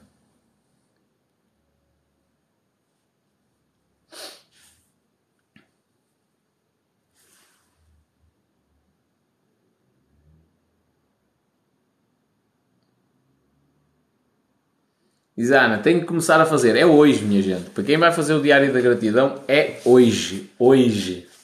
Hoje. Não é amanhã, é hoje. Epá, mas não tenho caderno. Começas com post-its, começas nas costas de um envelope, uh, papel higiênico. Toda a gente tem papel higiênico em casa e uma caneta. Portanto, papel higiênico, uh, qualquer coisa. Escreves no telemóvel, não dá tanto efeito. Eu preferia que escrevesse à mão. Mas mil e uma coisas. Começas hoje o diário da gratidão. Hoje, hoje, hoje. 10 itens. Sempre, sempre, sempre, sempre. Pronto. E é assim, minha gente. Estou ultra cansado hoje. Um, vou tentar meter esta live no... E já são 11 e um quarto. Vou tentar meter esta live no YouTube o mais depressa possível. E pronto, e é isso. E dentro em breve volto aqui à carga. Uh, não vos posso dar aqui um compromisso de, de, de, um dia específico, uma hora específica mas, mas vou tentar vir aqui regularmente para nós falarmos sempre em técnicas para nos pôr positivos. Já agora, dois feedbacks. Tânia Guimarães diz que já faz há muito o Diário da Gratidão e Plenitude do Ser diz já faço há dois anos, muda muita coisa. Muda, sim senhor. Muda muita, muita, muita coisa. Já agora, um assunto que não tem nada a ver com o tema da live, que é suicídio. O Jorge Mito diz assim: criptomoeda está em baixo. Porquê? Não precisas de saber, companheiro. Isso é insegurança tua. Não precisas saber porque é que ela está em baixo. Está em baixo. É isto. Porquê? Interessa, mano. O que, é que interessa? Interessa. Está em baixo.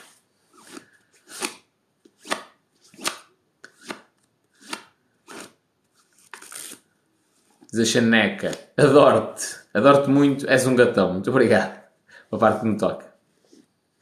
A Marta desejar um bom descanso. A Regina também. A Ana também. Pronto. É mais ou menos isto. Hoje temos muitas mulheres aqui. Que é normal. Que as mulheres são mais emotivas do que os homens. Mas os homens têm mais problemas a ultrapassar situações difíceis. Muito mais. Termina um relacionamento. Uh, a mulher chora. Antes, antes de terminar o relacionamento, a mulher chora, vai ver arranho e isto e aquilo. Quando ela decide, tipo, acabou, acabou. Pode sofrer também, como é lógico, com a separação, mas quando ela decide que acabou, acabou. O homem está-se a cagar, basicamente. E quando ele decide que acabou, acabou. E, mas depois bate a cena do remorso, ui, é complicado. Os homens, se formos analisar na parte emocional, quando eles ficam dependentes, é complicado. Muito complicado. E pronto, e a beleza do mundo, minha gente, é esta. É nós sermos todos diferentes. Não haver uma fórmula, uma receita específica para toda a gente igual.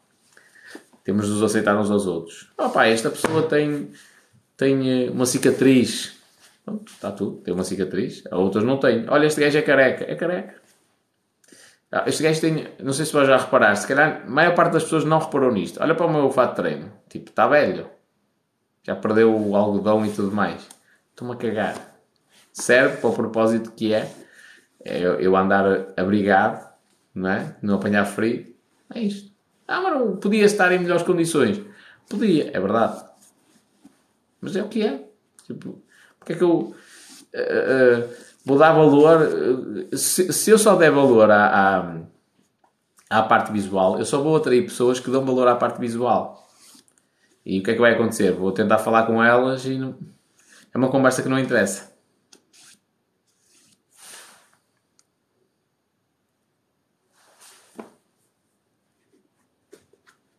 fato de treino velho é fato de treino amado. Dar valor ao ser humano é o essencial. Acreditarmos. Todo, eh, por exemplo, eu sou um gajo que, que grava conteúdo e algumas mensagens são assim um bocado agressivas. E é de propósito. Lamento imenso desiludir-vos. Não tem a ver só com a minha personalidade, tipo, é de propósito.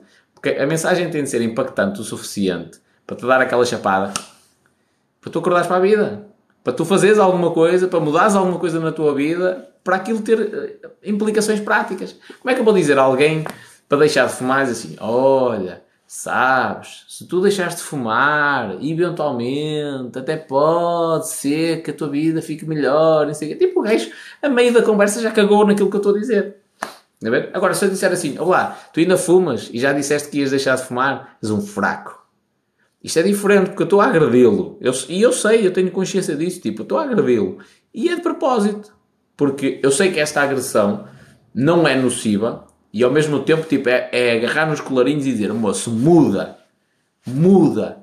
E ele pode mudar. Vou mudar toda a gente? Não. Mas se eu mudar uma pessoa, já é bom. No outro dia houve um gajo que até partilhei o comentário dele. Mandou uma mensagem, já não sei se foi um comentário ou uma mensagem privada. Acho que foi uma mensagem, não, acho que foi um comentário que disse assim: Espanhol, eu não concordo praticamente com nada que tu dizes, mas houve um vídeo teu que eu vi e deixei de fumar na hora e eu nem sei qual é o vídeo. Mano, já valeu a pena. já valeu a pena. Tipo, eu não o conheço, mas sei que qualquer coisa que eu fiz fez-lhe bem a ele. E se calhar é esta agressividade. Pronto, isto para dizer o quê? Que há, há muitos vídeos que, que são gravados de uma maneira mais contundente, uma mensagem mais agressiva, que é propositado, que é para abanar os colarinhos, para o pessoal acordar para a vida. Mas eu não, não tenho maldade quando estou a dizer isto. É, mesmo em relação à escola e tudo mais, não, não, é, não é maldade. É para tu pensares realmente sobre as coisas. É? Há muita gente que vê. Cria-se, e já se criava há muitos anos, uh, uh, cria-se a ideia de que ser médico é que é ser bem sucedido. Está errado. E tu tens muitos médicos, eu já atendi muitos médicos fartos de serem médicos, fartíssimos, ultra bem-sucedidos, alguns deles, e pensam assim: foda-se, eu ando anos e anos a estudar, dedico-me de tal forma para ganhar isto? Tipo, não quero. Quero é viver de investimentos, quero, se calhar, estar a estudar medicina para o resto da minha vida, mas estar a estudar medicina tipo porque eu quero e ajudar pessoas porque eu quero, não é obrigação do dinheiro e fazer turnos malucos e estar de plantão 24 horas. Dizer Mariana, és feliz? Sou. Plenamente feliz? Não, sou um gajo com objetivos, não é? Mas aprendi a ser feliz no, no momento presente. E sou. Então, não quero também. Uh, uh, o, o Cia Naide diz assim: Deve ter sido a live onde falaste da história da avó. Não percebi, companheiro. Explica melhor, por favor.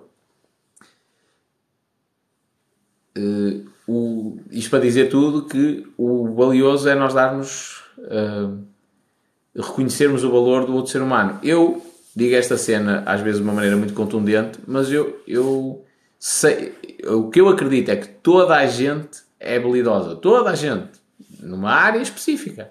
E às vezes o gajo está é no, no emprego errado. O gajo é estufador, mas o talento dele é ser treinador de futebol. Está no sítio errado. Ele não é um mau estufador. Ou melhor, ele é um mau estufador, mas ele não é uma má pessoa. Ele está é no sítio errado. Ele devia estar como treinador de futebol. Era isso que era que é cena importante. E mesmo aquela pessoa que não acredita nela mesma, ela tem capacidade, só que ela não sabe. Se calhar é fazer tricô.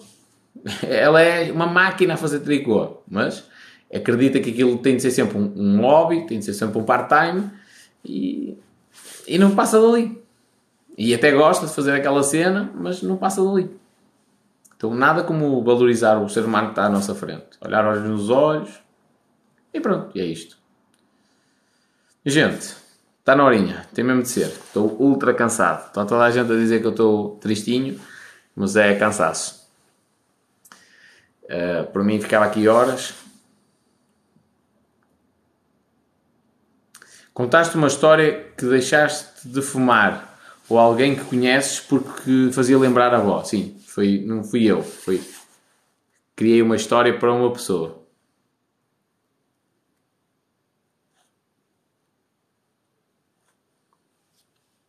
Pronto. E é mais ou menos isto. Já ouviste a falar em gimios.pt? Não. Os Dilinda dizem: andamos todos uma casa ao nosso lado. É, andamos sempre. O, o dos vizinhos é, é, sempre melhor do que o nosso, não é? A vida dos outros é sempre melhor do que a nossa. Eu também acho que estudar sobre o comportamento humano ajuda bastante nos problemas da vida, do dia a dia. Recentemente apontaram-me um erro que eu acho que não é um erro e que não, não me estou a ver a corrigir isso, que é eu, eu sem as pessoas me pedirem eu querer ajudar. E na realidade é um erro, tem razão em relação a isso, não é? Tipo, ninguém me pediu, porque é que eu estou a fazer uma avaliação da vida da pessoa, do negócio, uma cena do género? Porque é que eu estou a tentar ajudar se ninguém pediu? Só que a mim faz-me confusão. Porque eu, eu, quando olho para alguém, como é lógico, sou um gajo, e portanto é cu e mamas, primeira coisa. Mas depois é o olhar. E tu no olhar, se tu, se tu olhares mesmo na pessoa, para a pessoa, com atenção, não é aquele olhar perverso, mas com atenção, tu vais conseguir detectar algumas coisas no olhar da pessoa que tens à tua frente pá, que te vão assustar. Porque a pessoa pode estar com um sorriso na cara e o olhar dizer precisamente o contrário, que por dentro está negro. Estás a ver? Então, para mim não faz sentido não ajudar. Mesmo que não, não peçam. E às vezes sou tomado por hum, arrogante e tenho a puta da mania por causa disso. Eu, alguém te pediu ajuda, por acaso? Ah, está tudo, mas eu achei que devia dar. Ah, mas ó, pessoal, ó, espanhol, o pessoal leva-te a mal se fizeres isso. Leva uma pessoa a cada 100. Talvez 99 eu possa ajudar. Mas mais importante do que isso, que é a cada 100 há uma que está tipo uh, uh, muito negro lá dentro e ela não quer contar a ninguém. E eu descobri isso e estou a ajudá-la sem ela me ter pedido. E isso pode fazer a diferença na vida dessa pessoa. Então eu prefiro até correr o risco de 99 vezes alguém me apontar o dedo e dizer que eu, que eu não devia fazer aquilo, mas ajudar uma pessoa do que não fazer. Porque na realidade, mesmo as pessoas que não querem ser ajudadas, que não pediram nada, eu não estou a fazer mal nenhum. Só estou a, apontar.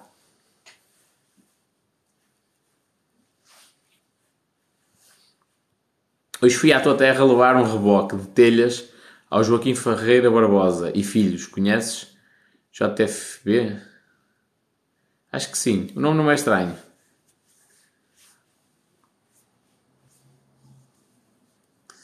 Diz o Faustino, não é fácil, por vezes não aceitam a ajuda. Atenção, ninguém consegue mudar outra pessoa. A mudança é da própria pessoa. Ninguém consegue mudar outro. Ninguém, ninguém, ninguém. Eu posso chamar a atenção a alguém, pôr a pessoa a pensar e a pessoa chegar à conclusão de epá, faz sentido, eu devia mudar isto. E depois pode pedir ajuda e ter ajuda no processo. Mas eu não consigo mudar outra pessoa. Por isso, quando não aceita, não aceita.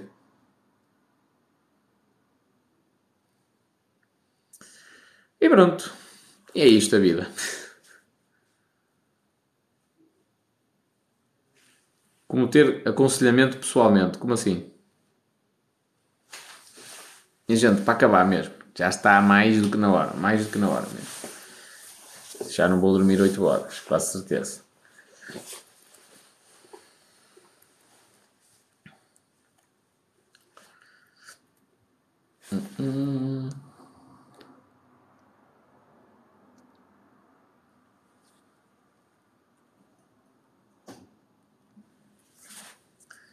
Poder estar contigo. Estar comigo, user, é Neste momento é difícil para caraças, mesmo. Mas qualquer coisa que precises, manda-me um e-mail.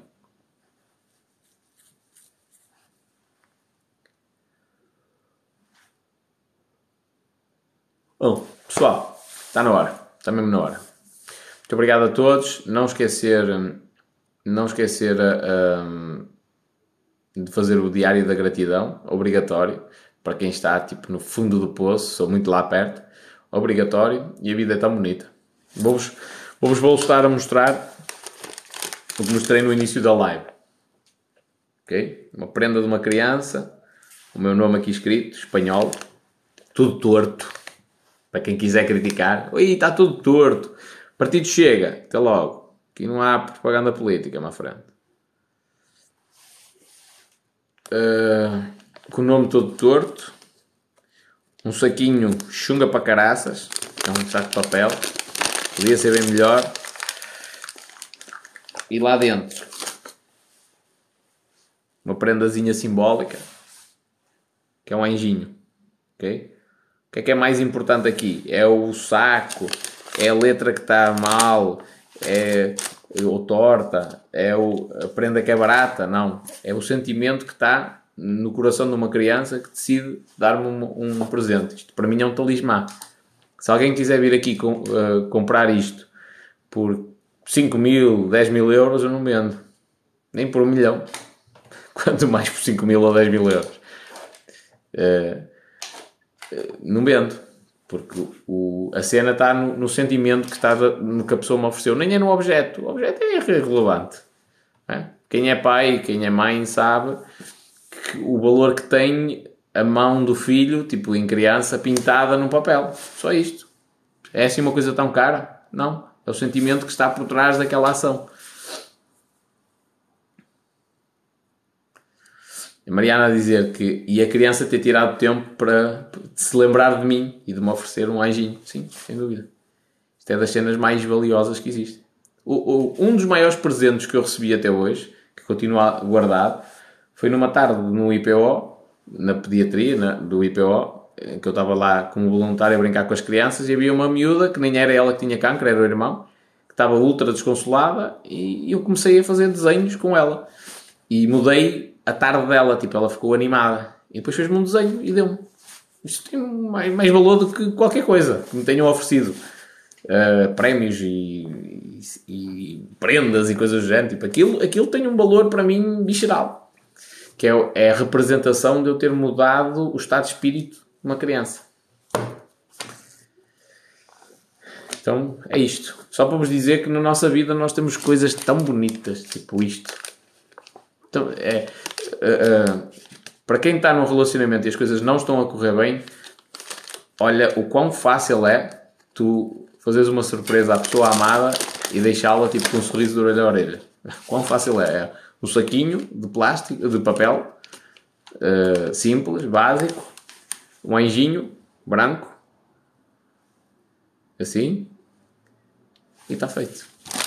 E uma mensagem, se calhar, de agradecimento, sem ser egoísta, de agradecimento.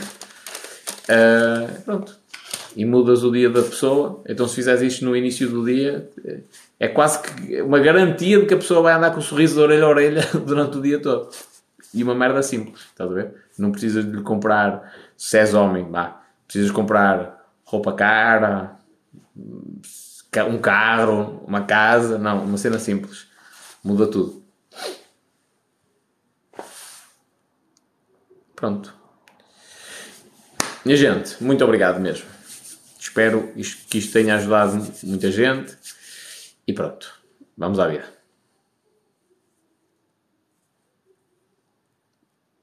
A Mariana a dizer, só para finalizar, Mariana a dizer que preferia uh, o anjinho, não é? Ou a surpresa do que roupa, ou seja o que for. É isto.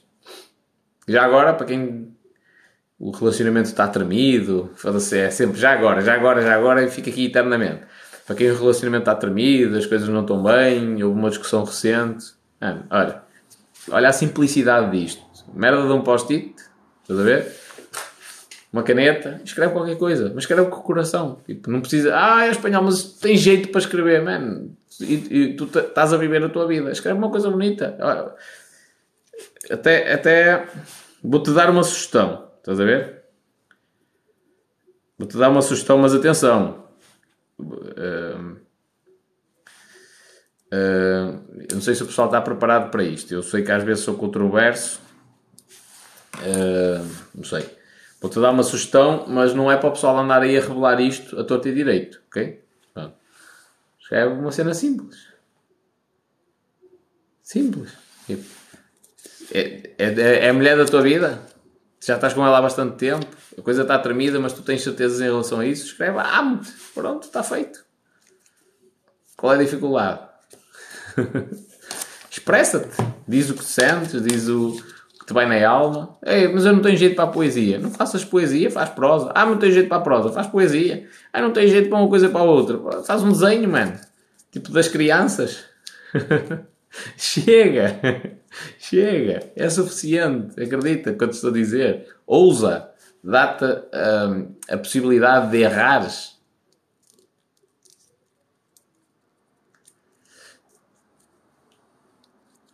Diz a Mariana, e eu estou a fazer, dar ênfase a isto porque são as mulheres a responder.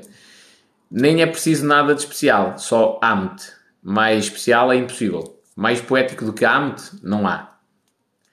Uh, teoricamente, amo-te não é assim tão poético quanto isso. É bonita a palavra, não é? Pelo sentimento que representa, mas não é tão, tão poético quanto isso. Não soa bem. Mas sim, eu percebo a cena que tu estás a dizer.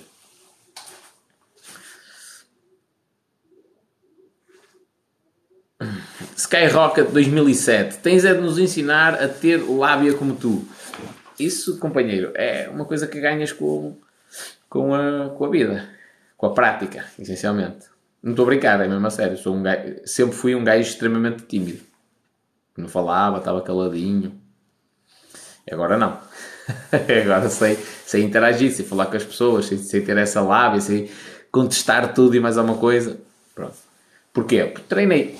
Tens-te dar a possibilidade de errar. E às vezes tens-te dar a possibilidade de errar e escrever uma mensagem que a pessoa não vai gostar. Faz parte da vida.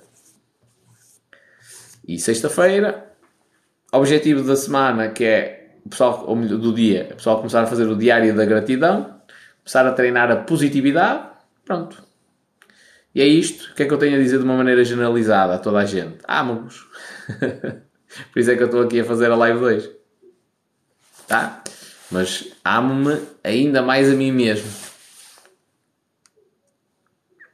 E então significa isso que Vou dormir.